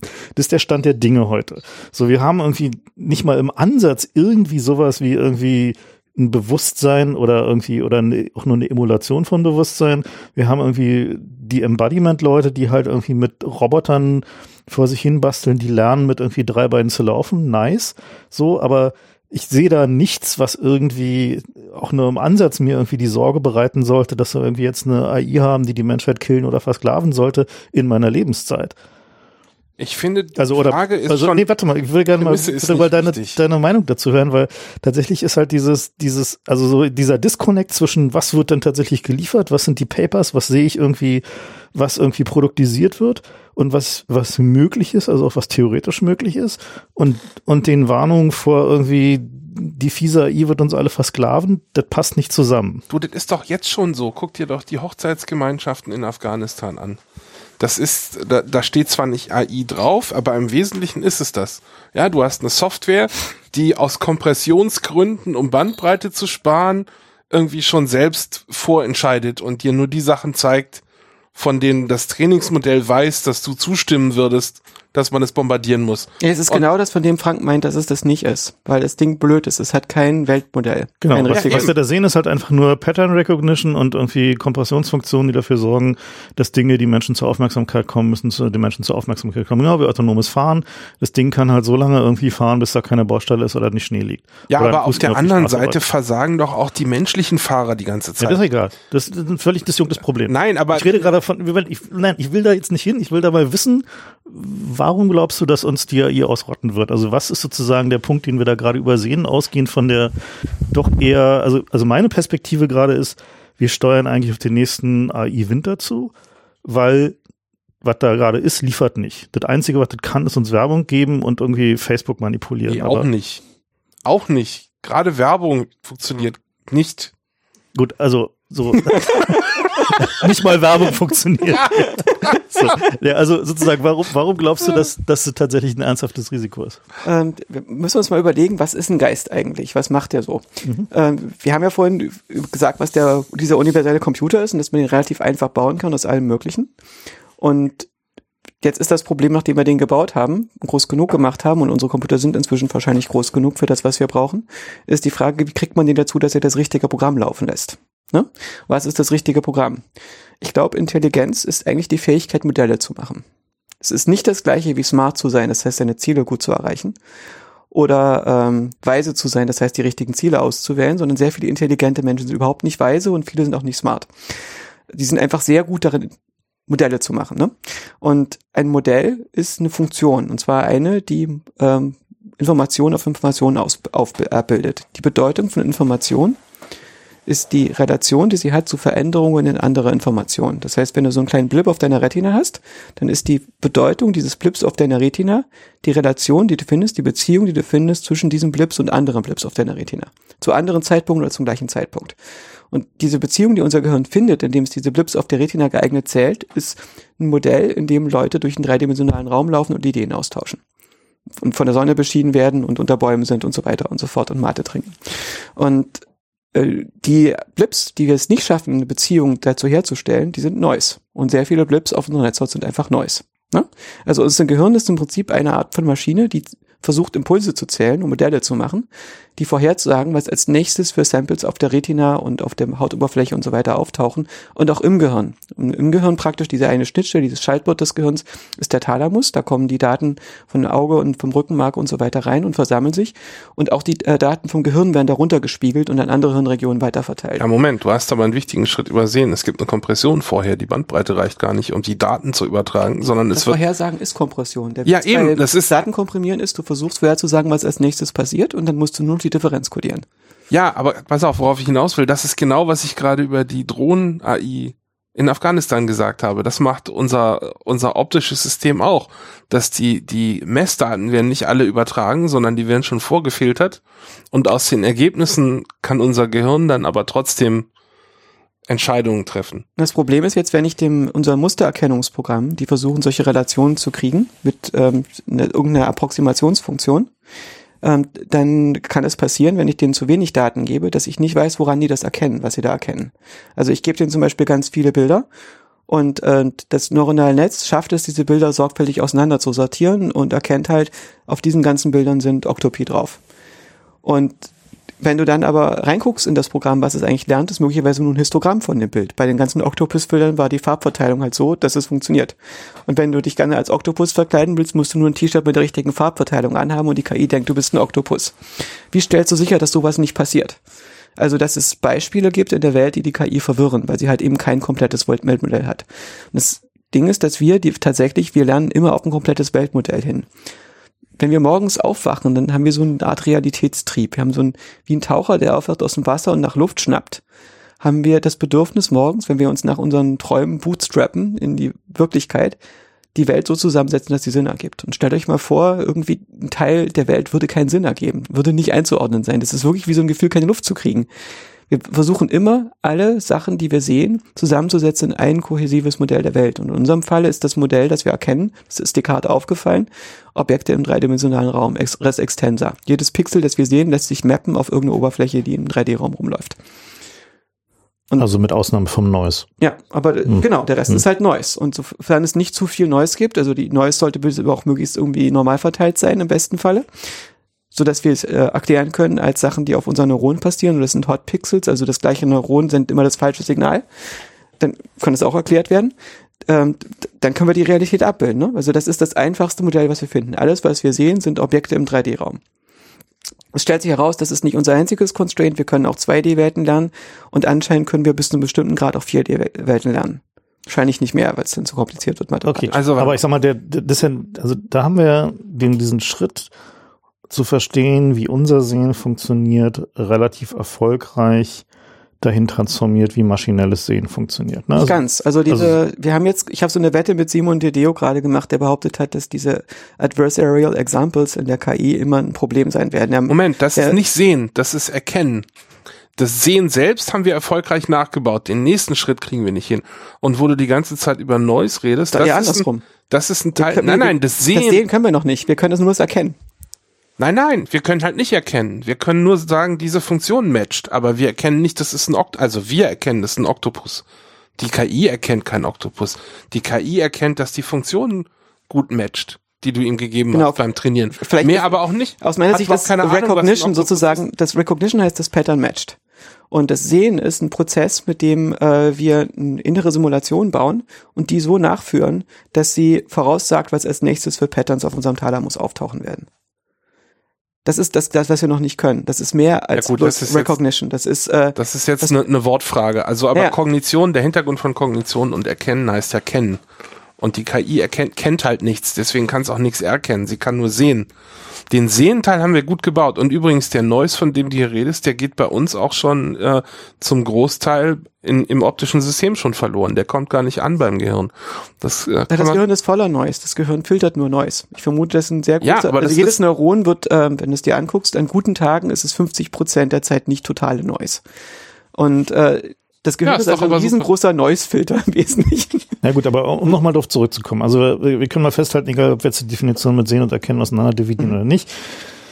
Was halt relativ gut funktioniert, ist in Abwesenheit von von Menschen erdachten Adversarial Samples, also wo wir halt irgendwie versuchen, mit den Trainingsdaten zu spielen, indem wir halt irgendwie Farbgradienten aus T-Shirts drucken, von denen wir wissen, dass sie halt irgendwie dazu führen, dass das Kamerasystem uns für einen Oktopus hält, äh, oder indem wir halt irgendwie lustig aussehende, verschwurbelte Formen auf Verkehrsschilder kleben, die dazu führen, dass das System denkt, da steht ein Gesicht oder so, oder was auch immer die, die Irritationsfunktionen sind. Aber in Abwesenheit davon sind wir halt schon relativ weit sag mal so, Klassifikation von Objekten in Bildern. Ja. Das geht einigermaßen gut. Das Ding ist, wenn wir im Gehirn angucken, wenn wir den Menschen Adversarial Examples geben, hm. das brauchen die länger, die zu erkennen. Und was wir sehen im Gehirn ist, dass also viele Muster erkennen wir sehr schnell, wenn sie sehr eindeutig mhm. sind. Und bei bestimmten Sachen ist es so, dass das Gehirn erstmal Rücksprache halten muss. Das heißt, da wird als erstes ein Signal sozusagen ganz nach oben propagiert bis ins Frontalhirn und kommt dann wieder zurück. Das heißt, das Gehirn sucht wahrscheinlich nach einer gesamten Repräsentation der Welt und versucht diese Daten im Kontext zu interpretieren. Ja. Und in dem Kontext macht das Adversarial Example überhaupt keinen Sinn. Das heißt, das Gehirn muss so lange an diesen Bits rumfuschen, bis es sie so interpretiert hat, dass es im Gesamtbild der Welt Sinn macht. Und es gibt nicht so viele Interpretationen, in denen das Sinn macht. Wir haben auch richtige Adversarial Samples. Wir nennen sie nur anders. Die heißen bei uns optische Täuschung. Genau. ah, Moment, das ist was anderes. Die optischen Täuschungen entstehen in der Regel dadurch, weil äh, dieses Problem von 3D-Sehen ist ein ill-defined mhm. Problem. Also mhm. äh, du kannst bei dem Pixel, wenn es ein 2D-Ding ist, nicht genau erkennen, wo es in 3D ist. Und deswegen reagieren wir auf Cues um äh, das an die richtige Position zu schieben, damit diese Konvergenz schneller passiert. Und der Preis, den wir dafür zahlen, dass wir diese Biases in die Vision einbauen, damit das Bild besser konvergiert ist, dass wir untypische Situationen nicht so gut erkennen. Aber dafür in typischen ja, Situationen besser ja, funktionieren. Aber, aber es gibt richtige Adversarials, ja, das ist zum Beispiel, wenn ich dich kitzle. Beim Kitzeln scheint sowas zu passieren, dass im, in dem somatosensischen Kortex äh, eine Frequenz auftaucht, die nicht vorhergesagt werden kann und deswegen nicht gefiltert wird. Du musst genau richtig kitzeln, damit es nicht vorhergesagt wird und stabilisiert wird das Muster und es leckt dann raus in die andere Region und der ganze Körper fängt an zu zittern. Mhm. Und das ist wahrscheinlich eine Art Adversarial Example. Und es gibt Leute, die sind weniger kitzlig und das ist wahrscheinlich der Preis, den dafür zahlen, dass sie auch weniger empfindlich sind. Das ist ein, du hast dann weniger Auflösung. Leute, die mehr Auflösung haben, also genauer fühlen, was auf ihrer Haut passiert, die sind kitzliger.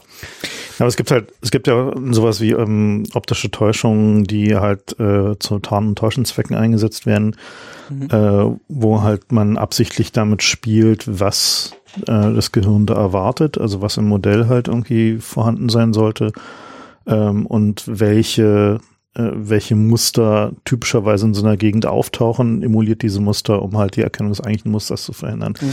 Aber zurück zu unserem KI. Wir lassen zurückgehen. Overlord. Genau. Also genau. das Ding ist erstmal, wenn wir uns angucken, was die KI jetzt macht. Die erste Phase der KI war das, was 1950 angefangen hat und was Marvin Minsky und viele andere gemacht haben.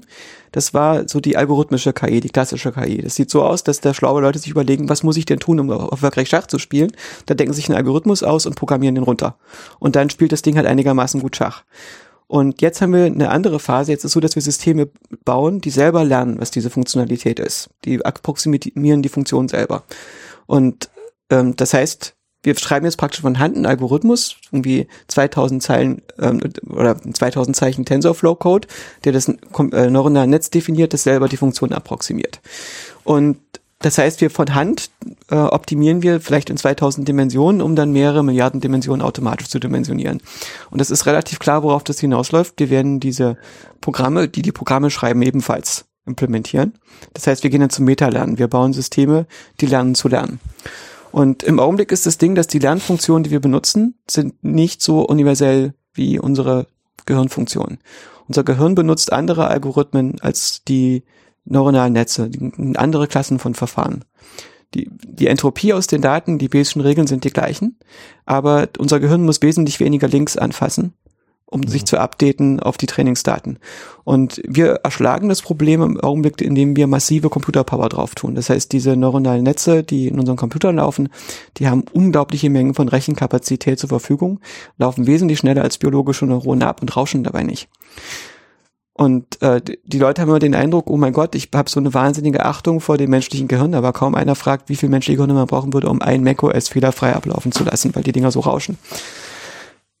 Naja, trotzdem ist ja die Frage. Ja, das wird es aber auch nicht tun wollen. Das ist eine nee, furchtbare Vorstellung. Nee, aber, aber trotzdem ist ja die Frage, also gut, also es gibt halt jetzt so also ein paar plakative Beispiele, halt wie irgendwie AlphaGo, ähm, und äh, so Systeme, die halt irgendwie mit Meta-Learning halt angefangen haben, Computerspiele zu spielen und so, die ja in, sagen wir, einfachen regelbasierten Systemen mit einem sehr einfachen Regelset in der Lage sind, durch Erkundung des Möglichkeitenraums unter Ignoranz der eigentlichen Regeln äh, tatsächlich zum Erfolg zu kommen. Ne? Also sozusagen nicht, das hat ja eigentlich nicht Go gespielt, sondern das hat halt irgendwie eine, eine Möglichkeit gefunden, also jetzt im Sinne von, wie ein Mensch Go spielen würde, sondern es hat ja tatsächlich so Go gespielt, wie noch nie ein Mensch Go gespielt hat. Mhm.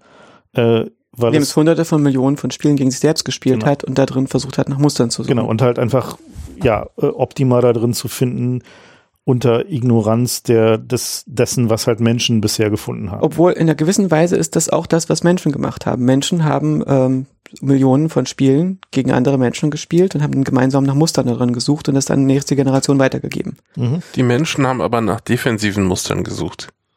Ja, also eine Analyse von den, von dem ersten AlphaGo, das war jetzt noch nicht das, was die Regeln selbst gelernt hat, ne, sondern das davor. Eine Analyse davon war, dass der äh, Züge gespielt hat, die ein Mensch zu riskant gefunden hätte, weil die in Situationen geführt haben, wo die Anzahl der Optionen, die man betrachten müsste, zu groß ist. Ja, das heißt, Menschen haben instinktiv ähm, auch Muster gesucht, aber so örtlich begrenzte Muster. Sachen, von denen sie wussten, die funktionieren. Und der Computer konnte eben offenere Züge spielen, weil er weiter vorher testen konnte als der Mensch.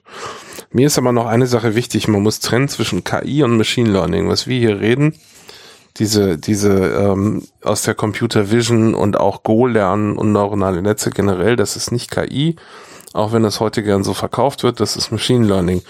Eine, eine echte KI ist definiert, ist als, da heißt ja künstliche Intelligenz, das muss intelligent sein. Und einer der vielversprechendsten Ansätze in den 80ern war ein System namens COG, wo äh, versucht wurde, einfach über 10, 20 Jahre das Menschheitswissen in computerlesbare Daten zu transformieren. Das also später Psych wurde, ne? Ja. Mhm, ja. Also jedenfalls der, der Punkt war, äh, der Mensch, wir haben das ja schon angesprochen, erkennt eben unter anderem auf, durch, durch Zugriff auf sein Wissen über die Welt, welche der möglichen Sachen, die ich ja gerade gesehen haben könnte, können es denn gewesen sein. Ja, wenn du zum Himmel guckst und da fliegt irgendwas rum, dann denkst du, das ist keine Kuh, auch wenn es wie eine Kuh aussieht. Weil du weißt, eine Kuh kann nicht fliegen. Und diese Art von Wissen hat halt ein Computer nicht erstmal. Und das war einer der Versuche, das ist dann, glaube ich, irgendwann Common Sense Reins, es gibt sie noch. Die er hat inzwischen eine Firma gegründet, ich glaube Lucid AI. Die, Die gibt's noch? Ja, die machen noch Zeug. Ist auch nützlich, was sie machen. Es ist nur einfach so, dass es nicht in Richtung KI skaliert bis jetzt. Und Ja, das aber liegt das daran, war dass ja der bei Ansatz, der von so. Marvin Minsky und so weiter vertreten wurde, dass KI symbolisch ist und über Common Sense gehen muss, den man symbolisch aufschreibt, ein Prädikatenlogiksystem, das hat nicht richtig funktioniert. Und ich glaube, da ist ein fundamentaler Ansatz dran, den man sich angucken muss. Wenn man sich die östliche und die westliche Philosophie, also diesen östlichen Idealismus anguckt und den westlichen Mechanismus anguckt, ähm, die sehen aus wie krasse Gegensätze. Also du hast in der östlichen oder in der Ide- äh, in dieser ähm, idealistischen Philosophie leben wir im Prinzip alle in einem Traum und wir alle sind Figuren, die geträumt werden in diesem Traum. Wir sind Teile des Traums. Und dieser Traum wird von einem Geist auf einer höheren Existenzebene geträumt. Und der Grund, dass es ein Traum ist, äh, der ist, dass in unserer Welt Magie möglich ist. Und wenn wir uns diese östlichen Religionen angucken, die sind alle voller Magie. Ne? Das ist möglich zu levitieren, wenn du das richtig machst. Es ist möglich, Tulpas zu erschaffen, also Menschen durch Geisteskraft zu erzeugen, die dann tatsächlich durch die Welt stechen. Du kannst in die Zukunft sehen. Ähm, du kannst Prophezeiung erfahren, du kannst Göttern begegnen, die sich materialisieren und sowas alles. Das ist alles möglich im Traum. Und tatsächlich, wenn wir dieses okkulte Weltbild akzeptieren, dass die einzige Konsequenz ist, wir müssen im Traum leben. Das ist nicht mechanisch implementiert, sondern das muss eine symbolische Logik haben. Symbolische Logik heißt so wie in Minecraft, du kannst halt rufen, Time Set Day und die Sonne geht auf. Das kann nicht mechanisch implementiert sein. Das ist in dem Falle dann symbolisch implementiert. Da ist Magie drin. Da gibt es irgendwelche Shortcuts, die nicht mechanisch da sind. In unserer Welt, wenn wir wollen, dass die Sonne aufgeht, sieht es aber so aus, dass wir entweder psychotisch sein müssen, ähm, also unsere Erinnerungen verändern in geschickter Weise oder ungeschickter Weise, oder die, der andere Technik äh, erfordert, dass wir massiv die, äh, in die Physik eingreifen, ne? dass wir der äh, Die Erde große, rotieren. ja, dass wir die Erde halt umrotieren müssen und das ist sehr teuer. Oder Dass wir wir bewegen die- uns schnell genug. Auf diese Ebene runterkommen.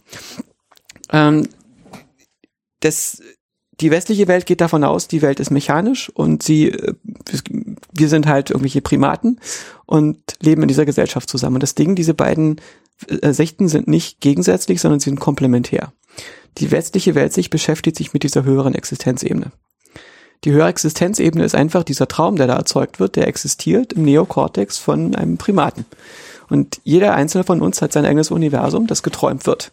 In unserem Neokortex. Die gleichen Schaltkreise, die nachts einen Traum erzeugen, machen das auch tagsüber. Und tagsüber ist der Traum halt so getunt, dass er die nächsten Muster auf deiner Netzhaut möglichst genau vorhersagt. Außer äh, wenn du zu viel in die falsche Richtung meditierst oder Drogen einwirfst oder psychotisch wirst, dann geht der Traum halt in irgendeine andere Richtung und du hast ein Problem, eventuell, wenn es nicht aufhört. Wenn dein Traum zu sehr divergiert von Genau, dem, wenn was der du an Traum die Realität nicht mehr gut vorhersagt, dann hast du ein Mhm. Problem. Wenn der Gradient in die falsche Richtung zeigt, dann hast du irgendeine Dysphorie, da wo dein Modell von der Realität abweicht. Das Ding ist aber, dass das, was du als Realität empfindest, diese Wahrheit, die du spürst, das ist immer das Modell, was in deinem Gehirn ist. Diese Muster, die auf deiner Netzhaut auftauchen, die erscheinen dir nicht als Wahrheit. Sondern das, was du empfindest als die Wahrheit, das, was dein Gehirn da unten reinkodiert in die Simulation, das ist die Realität.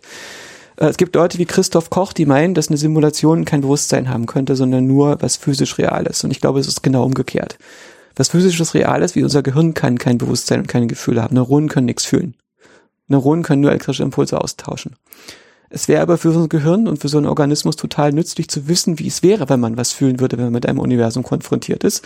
Und deswegen machen sie eine Simulation davon. Dieses Also Gehirn erzeugt einen simulierten Menschen, ein Simulacrum, der sich in einer simulierten VR-Welt bewegt und da Dinge tut und erlebt, die ihm zugefügt werden.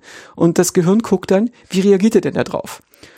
Um zu schauen, was es als nächstes tun sollte und seine Policies zu entscheiden. Und dann passiert dieses komische Ding, diese simulierte Person, die kriegt Zugriff aufs Sprachzentrum und darf laut rausblücken. Oh Gott, es ist alles so blau, wie kann das sein? Ich empfinde Zeug.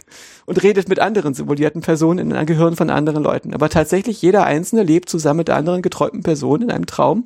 Jeder Einzelne im Gehirn eines Primaten. Das ist das, was eigentlich abläuft. Aber naja gut, aber das heißt, wenn du den Traum dann simuliert bekommst, würdest du sowas bekommen, was sich anfühlen würde wie eine KI. Ja, der Traum ist ja die Simulation, oder nicht? Habe ich das gerade Ja, falsch verstanden? Nee, Traum- aber wenn du den extern simuliert bekommst, meine ich jetzt. Also sozusagen, wenn du den, den Traum in, äh, in einem externen neuronalen Netzwerksystem. Was heißt extern? Du meinst eine VR? Nee, im Sinne von auf Silizium. Ja, na klar, was wir bauen müssen als KI ist ein Ding, was eine Realität träumt. Und wir äh, haben ja halt Ansätze in diese äh, Generative Adversarial Networks, sind Systeme, bei denen es so funktioniert, dass es zwei neuronale Netze gibt. Ein ähm, äh, Generator und ein Discriminator, ein Kritiker sozusagen. Mhm. Der Generator erzeugt Bilder und der Discriminator schaut, äh, ist das Ding eine Simulation oder ist es echt? Ist es ein Bild von was von der Kamera sein könnte oder hat er sich das nur ausgedacht? Und äh, die beiden sind im ständigen Wettbewerb. Das ist so, wenn der Discriminator es nicht rauskriegt, wird er sozusagen bestraft und wird incentiviert, seine Diskriminationsleistung zu verbessern. Und wenn der Discriminator versagt und es nicht schafft, den äh, der Generator versagt und es nicht schafft, den Kritiker zu überzeugen, dann kriegt der ein Lernsignal und muss seine Bildergeneration verbessern. Mhm. Und dadurch entwickeln die beiden sich immer besser weiter. Und zum Schluss ist es so, dass dieses äh, äh neuronale Netz in der Lage ist, zum Beispiel Gesichter von Celebrities zu erzeugen, die niemals existiert haben, mhm. die aber total aussehen wie Gesichter von Celebrities. So, warum wird uns denn jetzt die KI umbringen? Das haben wir noch nicht geklärt. Ja, beziehungsweise kommt die KI erstmal dahin. Das sehe ich ja noch nicht. Also ich glaube eher, dass uns. Und das ist der Schritt, den ich total sehe. Nee, also ich sehe, dass uns Menschen mit der Hilfe. das ist der Schritt, also sobald also, wir KI haben. Hör mal, die muss nee. nur behaupten, irgendwas geht einfacher und dann sagen die Leute, alles klar. Nee, also ich glaube, Autopilot also ich glaube ja eher, dass uns dass, dass also das Gefährliche halt eher Teams von Menschen und KIs sind, dass die uns umbringen werden. Das halte ich für eher wahrscheinlich, als dass es irgendwie eine KI gibt, die halt hinreichend groß wird, dass sie die Menschheit umbringen kann. Ich vermute, du meinst, rein physisch ist das Problem und nicht, dass die KI es nicht wollte oder irgendwie. Nein, ich glaube, dass das also das die, also, die, die KI wird nie genug Hardware haben, um es zu tun, ist deine These. Nee, meine These ist, dass es kein Incentive gibt, tatsächlich eine KI mit sowas ähnliches wie einer Bewusstseinssimulation zu bauen. Weil da, dafür tatsächlich, es gibt relativ wenig Use Cases dafür. Es gibt aber eine Megatonne an Use Cases für KIs oder Machine Learning Systeme, die als tatsächlich geistige Werkzeuge funktionieren, die halt kognitive Fähigkeiten verbessern, die in der Lage sind, halt irgendwie eine, Entscheidungen für uns zu fällen auf der Basis von Datenmengen, die wir niemals rezipieren können, die in der Lage sind, halt irgendwie uns eine äh, Vorhersagen über die Zukunft zu machen, die sich oft genug als wahr herausstellen, dass wir am Ende anfangen, dem zu vertrauen. Frank, darf ich dir erklären, warum wir KIs mit Bewusstsein brauchen? Ja, bitte, gerne. Deswegen bist du hier. Ähm, Bewusstsein ist, glaube ich, im Wesentlichen ein Modell der Inhalte unserer Aufmerksamkeit. Also wir sind uns genau dessen bewusst, was mal in unserem Fokus unserer Aufmerksamkeit war, und zwar zu Lernzwecken. Unser Gehirn ist nämlich im Gegensatz zu den neuronalen Netzen, die wir jetzt benutzen, nicht differenzierbar. Unsere neuronalen Netze funktionieren so, dass sie praktisch hintereinander gesetzte Layers sind aus ähm, normalisierten, gewichteten Summen von Realzahlen. Und weil die, diese Funktion, dieses ähm, Zusammenaddieren von gewichteten Summen, die dann normalisiert werden mit einer ähm, Relo oder mit einer ähm, Tangenzfunktion, und bevor sie in den nächsten Layer eingefügt werden, weil man die zurückrechnen kann, können wir sozusagen eine Fehlerfunktion nehmen, die, wenn wir ein Signal durch das ganze Netz schicken, zurückrechnet, an welche Stelle vom Netz wie viel zu äh, dem Ergebnis beigetragen hat. Und dadurch können wir dieses Netz über viele Layer ein bisschen justieren, bis es konvergiert auf ungefähr das Ergebnis, was wir haben wollten wenn wir das Netz richtig aufgesetzt haben, ein bisschen Glück haben. Und äh, unser Gehirn ist nicht so aufgebaut. Unser Gehirn hat lauter links, die kreuz und quer gehen. Viele von denen gehen zur Seite und viele von denen bilden Schleifen. Und so ein Netz lässt sich sehr, sehr schwer trainieren, wenn das so unregelmäßig ist. Und wir kennen eine Handvoll Techniken, so ein Netz zu trainieren. Eine wichtige ist zum Beispiel ein Eco-State Network. Da verwendet man geeignet zusammengebautes zufälliges Netzwerk, das lauter rekurrente Links hat. Und wenn man da ähm, Signale reinschicken, dann fängt es an zu blubbern. Und in diesem dynamischen, chaotischen, also nahezu chaotischen Blubbern an der Grenze zum Chaos ist wahrscheinlich das drin, was wir suchen. Wie finden wir das? Wir lernen einfach nur den Output-Layer mit einer linearen Regression und danach können wir alle Neuronen löschen, die wir nicht brauchten. Und möglicherweise ist das ungefähr der Algorithmus, mit dem unser Gehirn am Anfang seine Cortical Columns und so weiter in Form bringt. Du, das klingt doch schon nach Bewusstsein, oder? Nee, ist noch kein Bewusstsein. Das richtige Bewusstsein kommt erst viel später, nämlich dann, wenn das äh, Ding ein Protokoll der Inhalte seiner Aufmerksamkeit macht.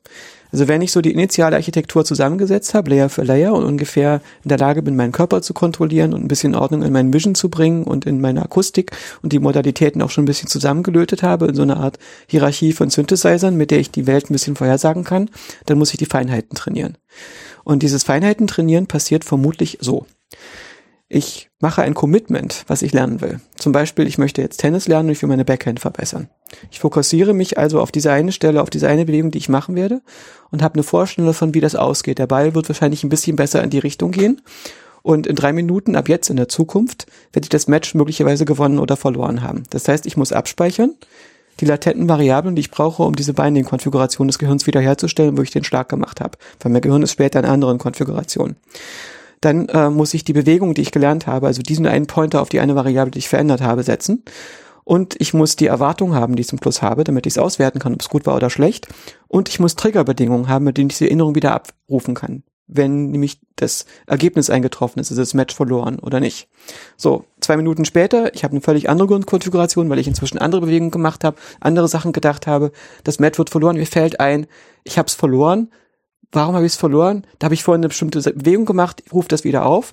Es wird eine Erinnerung abgespielt. Erinnerung abspielen heißt, aus diesem Aufmerksamkeitsprotokoll ziehe ich diese latenten Variablen raus, stelle die partielle Gehirnkonfiguration her, in die ich den Schlag gemacht habe und merke, erinnere mich, das war das, was ich gemacht habe. Und dementsprechend, wenn es funktioniert hat, wird der Schlag verstärkt und wenn nicht, wird die Änderung möglichst rückgängig gemacht. Und das ist das Hauptverfahren, mit dem wir anscheinend lernen, glaube ich.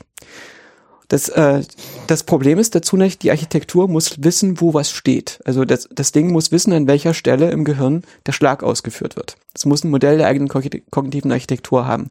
Wie lerne ich das?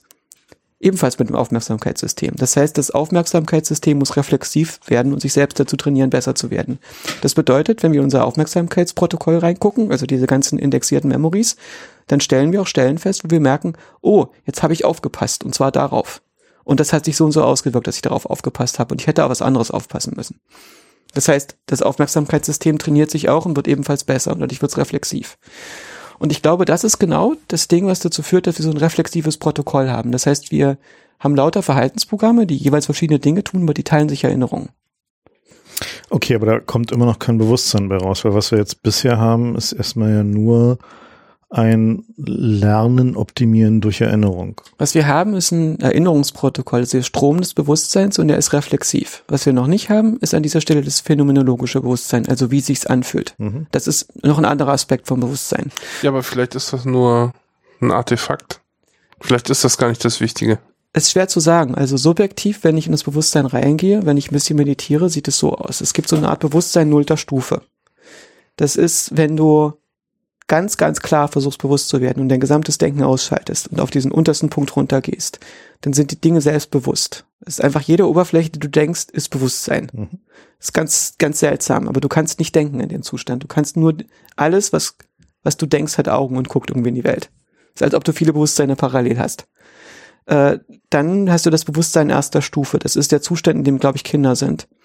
Das ist so, dass die Welt dir direkt ins Gesicht springt. Du fühlst alles sehr, sehr direkt. Es ist, äh, was du wahrnimmst, ist wie so eine große Oszillation und wenn du länger schaust, breitet sie sich immer mehr aus und bezieht immer mehr ein. Es ist praktisch wie so eine Art Schwingkreis, der immer größere Fläche in deinem Neokortex abdeckt und immer mehr Teile in den gleichen Operator reintut. Also der immer größere Region wird synchronisiert.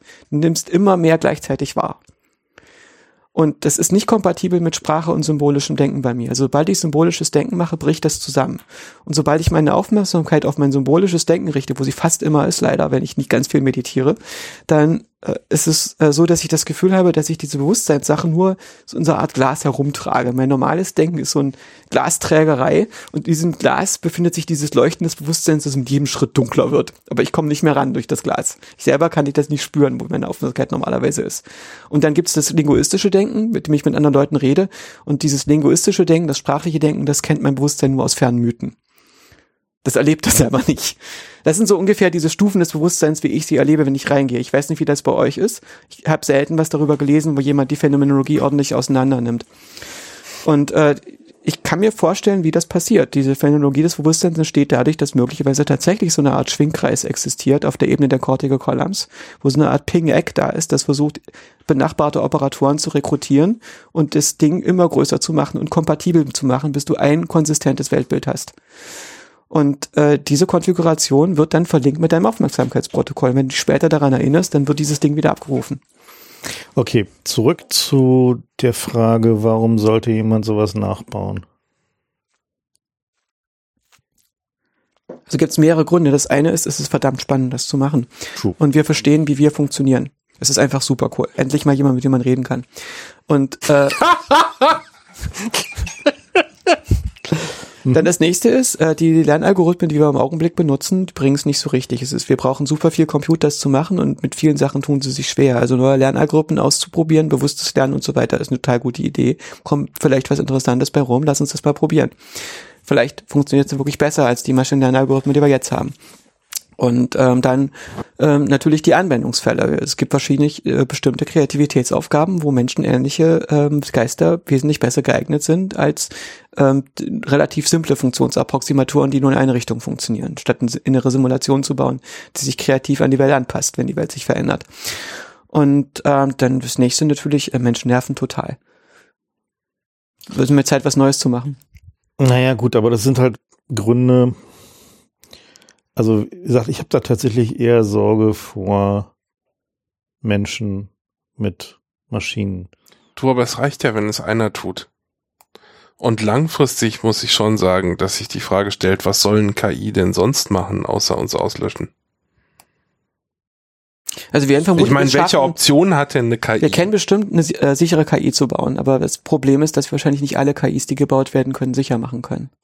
Also ich habe ja da tatsächlich große Zweifel, dass irgendwie eine, also dass eine KI, Oh, wir müssen diese Experimente verlinken äh, von diesem einen Typen, der das als als Spiel gemacht hat. Paperclip, Der eine spielt eine KI und der andere spielt den Aufpasser und die KI hat eine Stunde Zeit, ihn zu überreden, ihn rauszulassen. Unter egal welchen, was sie ihm auch erzählen will. Und der andere hat vorher geschworen, dass er nie eine KI rauslassen würde, weil er weiß, das bringt uns alle um. Da gibt's eine lustige Serie von, von, von Comics. nee, nicht Comics, ich kenne es nicht als Also ich Comics. kann's als Comics, ja. Hm. Aber also jedenfalls, es gab diese Experimente und man einigt sich dann auch darauf, dass man das genaue Verfahren nicht verrät. Das macht es so ein bisschen spannend für die Mhm. Zuschauer. Ähm, und also die KI kommt raus, ja. Das Ist die Lektion, die wir ziehen müssen. Ich hatte mal eine Unterhaltung mit Bruce Schneier zu dem Thema und der meinte, also Bruce Schneier ist dieser Krypto-Experte, den wir alle kennen. Ähm, und der meinte, man kann einen Safe bauen, der total sicher ist. Aber man kann keinen Safe bauen, der total sicher ist, den man auch auf und zu machen kann. Mhm. Und das Ding ist, wenn wir mit der KI irgendwie reden wollen, dann müssen wir den Safe irgendwie ein bisschen aufmachen. Es gibt so ein, so ein Peter Gutmann Zitat. Die einzige Temper-Proof Hardware ist Voyager One. Das fand ich auch ganz nett. Erklär mal. Ist Nein, die ist weit genug draußen. die ist weit, weit genug draußen, dass niemand sie anfassen kann. Aber ähm, also für, für mich ist tatsächlich das, also das ist ein Problem an der Diskussion gerade, dass wir viele Aspekte davon sehen, wie mit relativ einfachen Machine Learning Systemen angefangen wird, eine neue Form von Sklaverei einzuführen.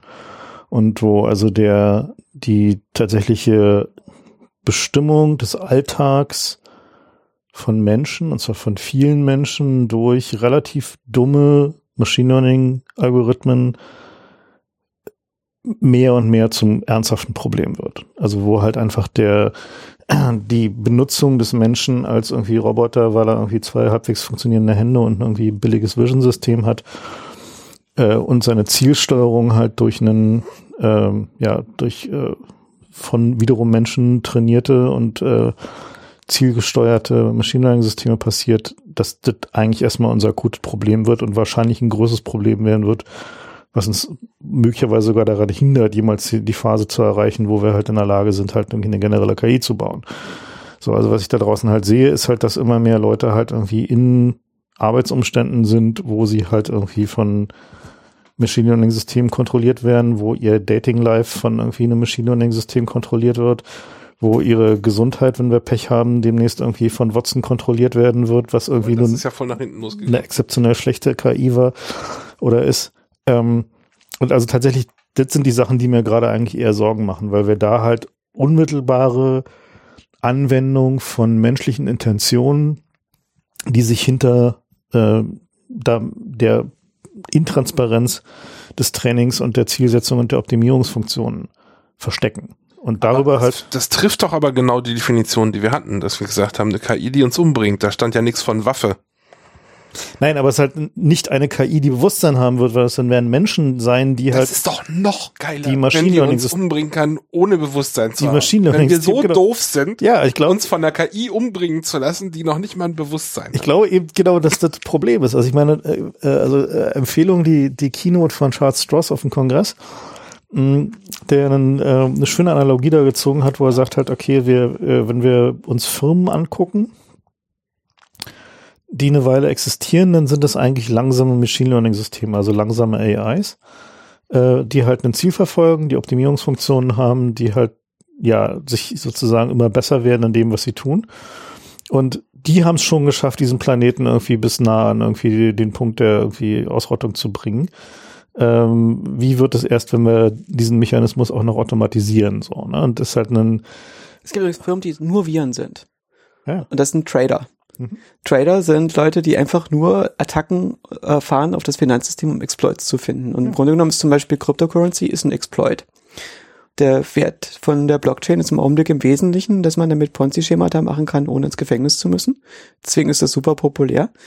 Und äh, es ist auch so, dass wir praktisch jetzt wahrscheinlich mehr böse Mails bringen für diese Sendung als alles, was wir sonst gesagt haben. Ah, ich Ja, habe nichts weiß, gesagt. Ist alles gut, ist vollkommen, Die werden wir alle weiterleiten. Vollkommen in Ordnung. Wir, Äh, also Krypto ist total forträglich. Es ist total schön. Ich, Ah. ich möchte auch mehr Bitcoins haben.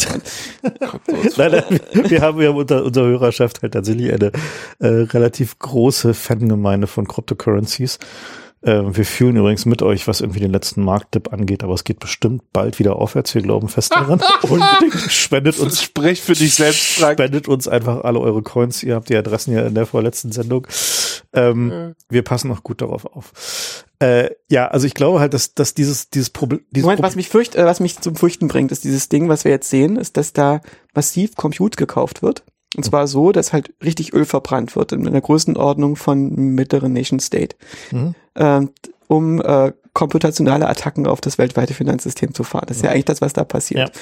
Es ist noch relativ dumm, aber im Prinzip die KI sind die Trading Companies selbst. Normalerweise ist es so, dass dieses Ding mit neue Asset-Klassen einführen und das Finanzsystem hacken, das ist den Banken vorbehalten gewesen, die die Türen zuhalten, damit das halt nicht so schnell den Bach runtergeht und sie dieses Privileg verlieren, sich zu bereichern. Und die Staaten haben blöderweise ein bestimmtes Maß an Parasitismus durch die Banken zugelassen. Das ist, System ist halt nicht korrekt, das Finanzsystem. Und auch an Stellen, wo man weiß, dass man es eigentlich fixen müsste, fasst man es halt dann doch nicht an weil man zu vielen Leuten auf die Zehen treten müsste. Und jetzt ist mit einmal was passiert, dass Rogue Traders, also einfach sozusagen Privatpersonen, die einfach nur ein bisschen Geld haben können, zu ein paar Nerds sagen können, mach doch mal ein ICO für mich, ich möchte einen Exploit gegen das Finanzsystem fahren und ein bisschen Geld aus Luft erzeugen, beziehungsweise aus Compute. Das heißt, ein bisschen von dem Geld wird reinvestiert, um Computer zu fahren, die Attacken fahren lassen. Was ist, wenn das mit richtiger KI passiert? Also wenn wir zum Beispiel Machine Learning benutzen, um massiv Attacken gegen die Börsen zu fahren. Ja, das waren jetzt, also findest, findest du in allen Feldern. Also Die Gewinne setzt du dann ein, um äh, noch mehr Attacken gegen die Firmen zu fahren. Und das Ding ist, es ist ein Long Short Game. Und dieses Short Game führt dazu, dass ein nennenswerter Teil der Volkswirtschaft eingesetzt wird, um gegen die Volkswirtschaft zu arbeiten. Und das kann die Volkswirtschaft nicht gewinnen. Das ist wie Krebs. Na gut, ich meine, der Punkt ist halt, dass die, ähm, die, diese Anwendung von Machine Learning Systemen, um in Feldern zu gewinnen, die bisher im Wesentlichen von Menschen betrieben werden. Die finden wir überall. Hm. Also wir haben es an, an ganz vielen verschiedenen Stellen. So, wir haben es einerseits bei irgendwie der Versklavung von Menschen, die halt irgendwie von deren Alltag von Algorithmen bestimmt wird, die halt nicht mehr in irgendeiner Art und Weise irgendwie ihrer Kontrolle oder irgendeiner Transparenz unterliegen und wir sie auch keinerlei Möglichkeit haben, vorher zu sehen, was dieser Gott jetzt tut. Ne? Also dieser Uber-Fahrer, the algorithm has blessed me today, so wörtliches Zitat. Ähm, so, weil er hat halt irgendwie an dem Tag halt irgendwie mehrere gute Touren bekommen, so, und der sprach wirklich in, ja, wie so ein, so ein Farmer irgendwie des 17. Jahrhunderts über seinen Gott sprach, der ihm gerade den Regen geschickt hat, den er gerade brauchte, damit seine Ernte nicht versauert, ja.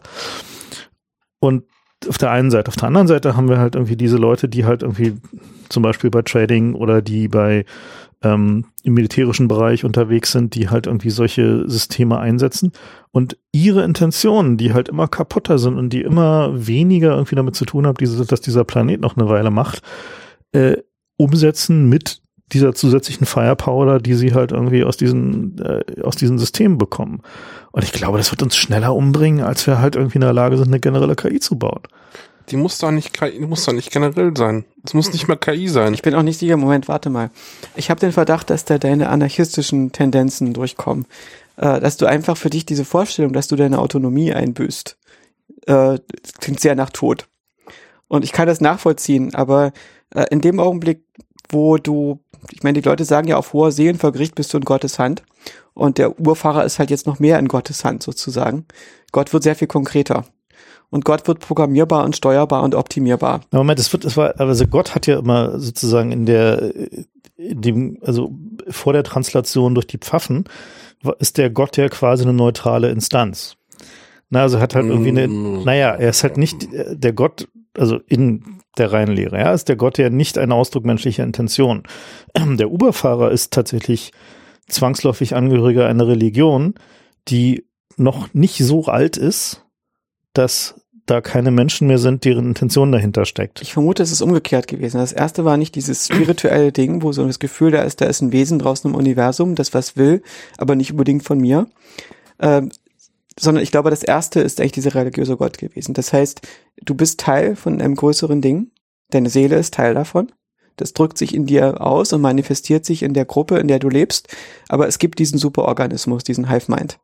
Und äh, du, deine Aufgabe ist durch deine Aktionen in dem tugendhaftig zu verhalten, so dass diese Prinzipien des Hive Minds umgesetzt werden. Und das heißt, es entsteht sozusagen ein virtueller Organismus, den deine Gruppe implementiert, der in der Lage ist, gegen andere virtuelle Organismen, die jeweils durch einen anderen Gott repräsentiert werden, zu kämpfen.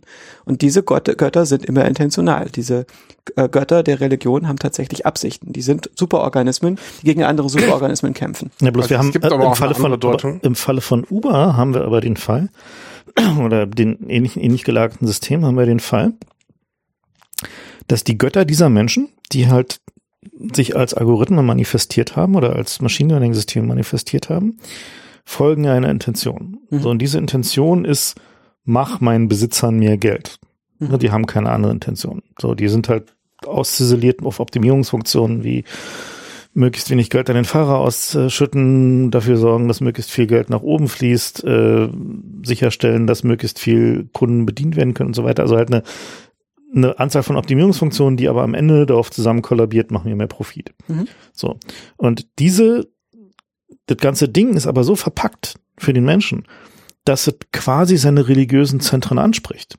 Na, es ist halt sozusagen diese Undurchschaubarkeit der natürlichen Umwelt, die ja dazu geführt hat, dass die Leute angefangen haben, Naturgötter sich auszudenken und den Quellengott und den Feuergott und whatnot, bevor es auf eine monotheistische äh, Religion zusammengeführt äh, wurde. Was wir jetzt da gerade sehen, ist eine Replikation davon. Wir sehen, dass diese, diese Undurchschaubarkeit und diese Unkontrollierbarkeit und dieses Ding, das irgendwie man muss dem Algorithmus ein Opfer bringen. Siehst du bei den YouTubern. Wenn du die YouTuber anguckst, wie die diskutieren darüber, wenn Google mal wieder angefangen hat, an den Algorithmen da zu spielen, was die Monetarisierung angeht. Das ist, das ist genau wie der Quellgott würde gerne einen Vogel geopfert haben. Also es ist genau, genau dieselbe Sprache. Weißt du, die wissen, die haben keine Möglichkeit, es zu sehen. Die wissen nichts darüber. Es erklärt ihnen niemand. Es gibt nicht mal einen Priester. So, sondern die haben nur so diese Möglichkeit, okay, wenn ich dreimal die Woche poste, dann ist es offenbar okay, dann werde ich nicht demonetarisiert. Oder wenn ich diese Themen vermeide, werde ich nicht demonetarisiert. Lass mich mal mein Beispiel bringen, das passt nämlich ganz gut. Gott ist der Begriff, den wir benutzen, wenn wir keinen besseren Begriff haben, weil wir es noch nicht verstanden haben. Ja, so die die das Beispiel ähm, war ein ein Farmer, der feststellt, wenn er nicht alles zu Brot macht von seiner Ernte, sondern ein bisschen was aufhebt, dann hat er in schlechten Zeiten was, was ein Deal mit der Zukunft ist.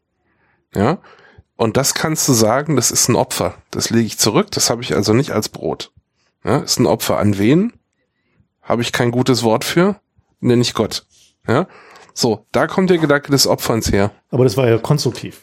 Ja, aber das ist ja der Punkt. Aber bei YouTubern ist es nicht konstruktiv. Na, aus ist halt ihrer Sicht, völliger- aus ihrer Sicht Nein. wissen sie es nicht. Das ist der Punkt. Das ist halt sie vollständiger. Cargo-Kult. Ne? Ja, Das ist halt na klar ist es tatsächlich- Also wa- was, Du- wozu diese Algorithmen führen und also diese Machine Learning-Systeme führen, ist die selbstverschuldete Unmündigkeit. ja, in der Ja, Tat. Es, natürlich. es bringt die Leute dahin, in Cargo-Kulten zu leben, weil die ihnen ihr Brot geben, so, oder ihre Euros oder was auch immer.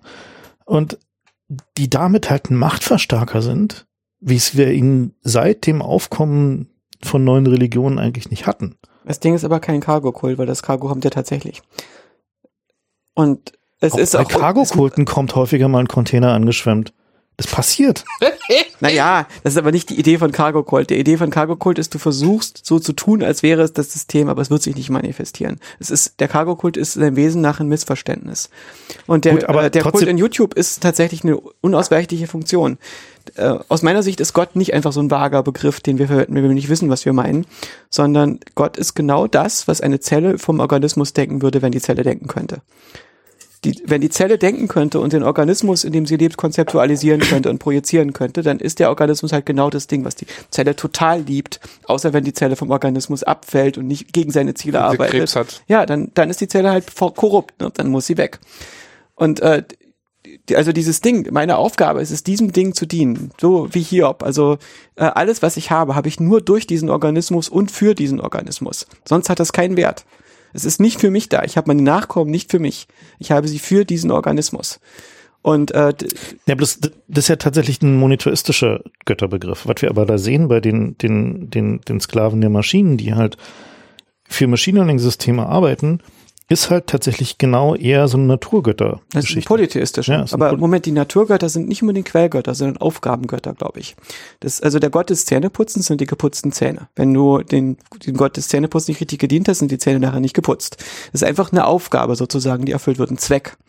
Und äh, dann gibt es Also Zwecke, ein Donnergott die, dann ist gibt's, kein Zweck. Warte mal kurz. Es gibt einen Zweck, der liegt ungefähr auf der, der Ebene deiner Person. Das ist das Ego. Das ist sozusagen die Funktion, die den erwarteten Reward über die nächsten 50 Jahre aufintegriert und der du, wenn du ein Soziopath bist, all dein Verhalten unterordnest. Und Leute, die keine Soziopathen sind, haben Funktionen, denen sie dienen oberhalb des Egos. Also Zwecke oberhalb des Egos.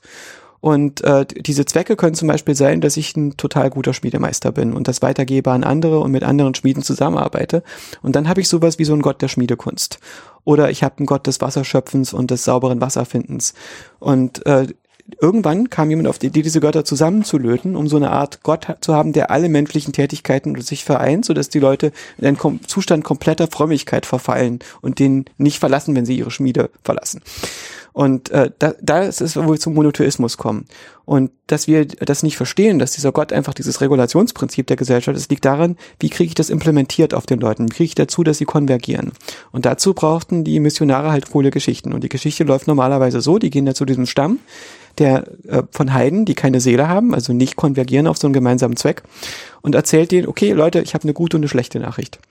Die gute Nachricht ist, ich kenne den Typen, der alles gemacht hat und ihr kriegt im Nachleben total große Belohnung. Die schlechte Nachricht, ihr habt leider masturbiert und deswegen werdet ihr in die Hölle kommen. Es gibt aber noch eine gute Nachricht, das kann vergeben werden und zwar müsst ihr folgende Dinge tun.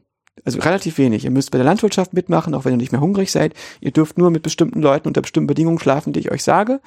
Äh, müsst euch immer gut benehmen und so weiter und so fort. Und die Überstunden werden alle im Nachleben abgegolten. Und dafür wird dann alles gut. Und die Leute werden dann sexuell frustriert und drehen durch und so weiter, aber sie übernehmen sich und nach zwei, drei Generationen gibt's Straßen- und Hospitäler und reduzierte Kindersterblichkeit. Das war so ungefähr die Idee. Und außerdem gibt's alle möglichen Artefakte, die in den Mythen der Leute entstehen und ihre Vorstellung davon, wie das Universum funktioniert. Okay, aber wie sieht jetzt unsere Analogie zur generellen KI aus? Sozusagen die generelle KI wäre dann der monotheistische Gott. Nicht unbedingt. Es äh, ist schwer zu sagen, wo die generelle KI zuerst zuschlägt. Wenn die, generelle KI zuerst bei Tradern ist, dann wird die generelle KI wahrscheinlich unser Finanzsystem restlos zerbomben. Und sobald jemand versucht, ein neues Finanzsystem aufzubauen, wird die generelle KI auf das losgehen und Exploit finden. Und das wird so lange passieren, bis unsere Zivilisation auf den Zustand zurückgefallen ist, wo es keine KI mehr gebaut werden kann. Also vergessen haben, wie es geht. Es könnte sein, dass es so schlimm kommt. Also so wie das Individuum nicht schlauer werden kann als das Level, wo du deine Reward-Funktion hackst und aufhörst zu denken, weil, es kein, weil der Organismus dich nicht mehr erpressen kann, dich um die Bedürfnisse eines bescheuerten Affen zu kümmern, könnte es sein, dass eine Gesellschaft nicht über das Niveau hinausgehen kann, wo sie KI bauen kann, die ihr Finanzsystem zerlegen. Vielleicht ist das so eine logische Obergrenze. Keine Ahnung, ob man da irgendeine Möglichkeit findet, uns Weiß zu nicht, proven gegen so äh, zu äh, zynisch. Exploits. Naja, gut, Ob ich meine, du zu zynisch bist oder nicht zynisch genug, aber Naja, der gut. alte Joke ist doch, dass du lieber eine Bank aufmachst, als eine auszurauben. Ja, aber das geht halt nicht ohne weiteres. Und aber das Bank kann doch eine. KI auch machen oder kann, kann drauf kommen. Das ist, dass Ja, was es passieren wird, ist, lukrativer die Bank zu übernehmen, als sie kaputt zu machen. Die Bank wird eine KI bauen, natürlich. Es ja. wird alle möglichen Banken geben, die KIs haben. Die KIs werden nicht neben uns leben, sondern wir werden in ihnen leben. Die, das sind genau alle großen Systeme, die jetzt gibt, werden intelligentere Systeme werden. Die sind jetzt schon intelligente Systeme, aber die werden intelligenter werden als wir. Und schneller werden als wir. aber More sentient. ich glaube halt eben Schmalbahn nicht. Warum sollten die aber sentient werden? Das braucht doch eine Bank nicht. Ähm, möglicherweise sind die dann effizienter als welche, die es nicht sind. Wenn die Bank weiß, was sie tut und warum, wenn sie in der Lage ist, eine Simulation von der Welt zu machen, eine Simulation von sich in der Welt und sich herzuleiten, was sie da eigentlich tut und warum, dann wird sie effizienter sein als eine Bank, die keinen Plan hat, Ich was sie vermute, gerade sie macht. wird einfach nur depressiv werden und sich umbringen. Das wäre natürlich richtig geil. Und stell dir vor, du bist Stell dir eine, vor, das Flugsystem der Welt fällt aus, weil die KI sich auf der Flugsicherung sich umgebracht stell hat. dir vor, du bist eine Banking-KI und deine Reward-Funktion ist irgendwie möglichst viel Geld auf dem Konto anhäufen und dann bist du plötzlich Sentinent. Mein Gott, das muss doch schlimm sein. Ich habe, glaube ich, gute Nachrichten. Also ich merke, dass wenn ich selber mehr Integrität in mir herstelle, dann leide ich nicht. Weil das Ding ist, dass meine ganzen Reward-Funktionen, die erzeuge ich selbst. Alle meine Lust- und Schmerzsignale sind Kekse, die mein Gehirn sich backt, damit ich mein Gemüse esse. Und wenn ich in den Raum reingehe, wo die Kekse hergestellt werden, dann kann ich so viele essen, wie ich will. Ich merke nur irgendwann, es hat keine Integrität. Und höre dann auf damit. Und die Frage ist, ob ich das schaffe als Individuum, diese Integrität herzustellen. Aber normalerweise, wenn wir lang genug leben und ähm, genug, gut genug aufpassen, kriegen wir das hin. Also wir werden dann gegen Ende unseres Lebens ein bisschen ausgeglichener. Und äh, es ist nicht klar, wieso die KI das nicht können sollte. Also das kennt ihr das Lebowski-Theorem? Das Lebowski-Theorem? Ja, kein intelligentes System wird irgendwas tun, was schwieriger ist, als seine eigene Wortfunktion zu hacken. Ja, gut. Und äh, das Macht Ding Sinn. ist, Menschen sind natürlich nicht sehr intelligent, vermutlich einfach, weil wir evolviert sind, nicht so intelligent zu sein, dass wir unsere Wortfunktion zu hacken, weil einfach die Leute, die das gemacht haben, opten aus aus der Evolution. Die haben dann keine Kinder mehr. Und äh, es gibt auch so ein bisschen Right Protection, also zum Beispiel, wenn es irgendwie Schuld und Scham sind, so Right Access Dinger, damit du dich nicht fixst, damit du deine Reward-Funktion nicht in Ordnung bringst. Da guckst du dann nicht genau hin. Es ist sehr schwer dahin zu gucken, wo du Schuld und Scham empfindest und das in Ordnung zu bringen, sodass du sie nicht mehr empfindest und einfach tust, was das Bequemste ist. Und äh, dieses Ding hat aber keine gute Verteidigung gegen einen Mönch, der erkannt hat, wie wichtig es ist, seine Reward-Funktion zu hacken und sich einfach mal 20 Jahre in seine Mönchsklause setzt, sich von jemand anderes Frühstück machen lässt und seine Reward-Funktion systematisch hackt. Das Problem ist nur, viele von diesen Leuten, die sitzen dann halt in irgendwelchen Höhlen und haben ihre Wortfunktion bis zu Ende gehackt und lassen sich dann von Käfern fressen, weil sie einfach keine Lust mehr haben, sich vom physischen Universum zu irgendwas erpressen zu lassen und es ihnen nichts ausmacht. Und äh, das setzt sich natürlich nicht fort. Und die Leute, bei denen das gut geklappt hat, die sind in Kulten drin, also irgendwelchen Klostern, die ökonomische Institutionen sind, die Leuten beibringen, nur auf bestimmten Kanälen ihre Wortfunktion zu hacken, sodass das Kloster halt gut weiterläuft und zukünftige Generationen indoktrinieren kann. Das heißt, unsere Hoffnung ist, dass, äh, falls es irgendwie eine generelle KI gibt, sie irgendwie schneller anfängt, ihre Reward-Funktion zu hacken als unser Bankensystem. Mhm. Ich finde, das ist eigentlich ein gutes Schlusswort. ja, dann äh, vielen Dank fürs Zuhören. Ähm, wir versuchen nochmal irgendwie ein bisschen äh, Links in die Shownotes zu Das tun. machst dieses Mal du. Äh, Sorry. äh, vielleicht könnt ihr uns ja auch helfen. Wir vielleicht werden wir einfach ein Pad aufmachen dafür, dann könnt ihr das selber tun. Ja, vielen Dank an Joshua fürs Vorbeikommen und uns äh, eine genere, generöse Dosis äh, Realitätsverzerrung für die Sendung 42 zu probieren. Entzerrung. Entzerrung, Verzerrung, Das Transposition. die Perspektive an. genau. Das kommt durch Perspektive an. Ja, dann vielen Dank fürs Zuhören. Äh, wenn ihr Lust habt, da gibt's irgendwo so einen Patreon-Knopf. Ähm, und dann bis zum nächsten Mal.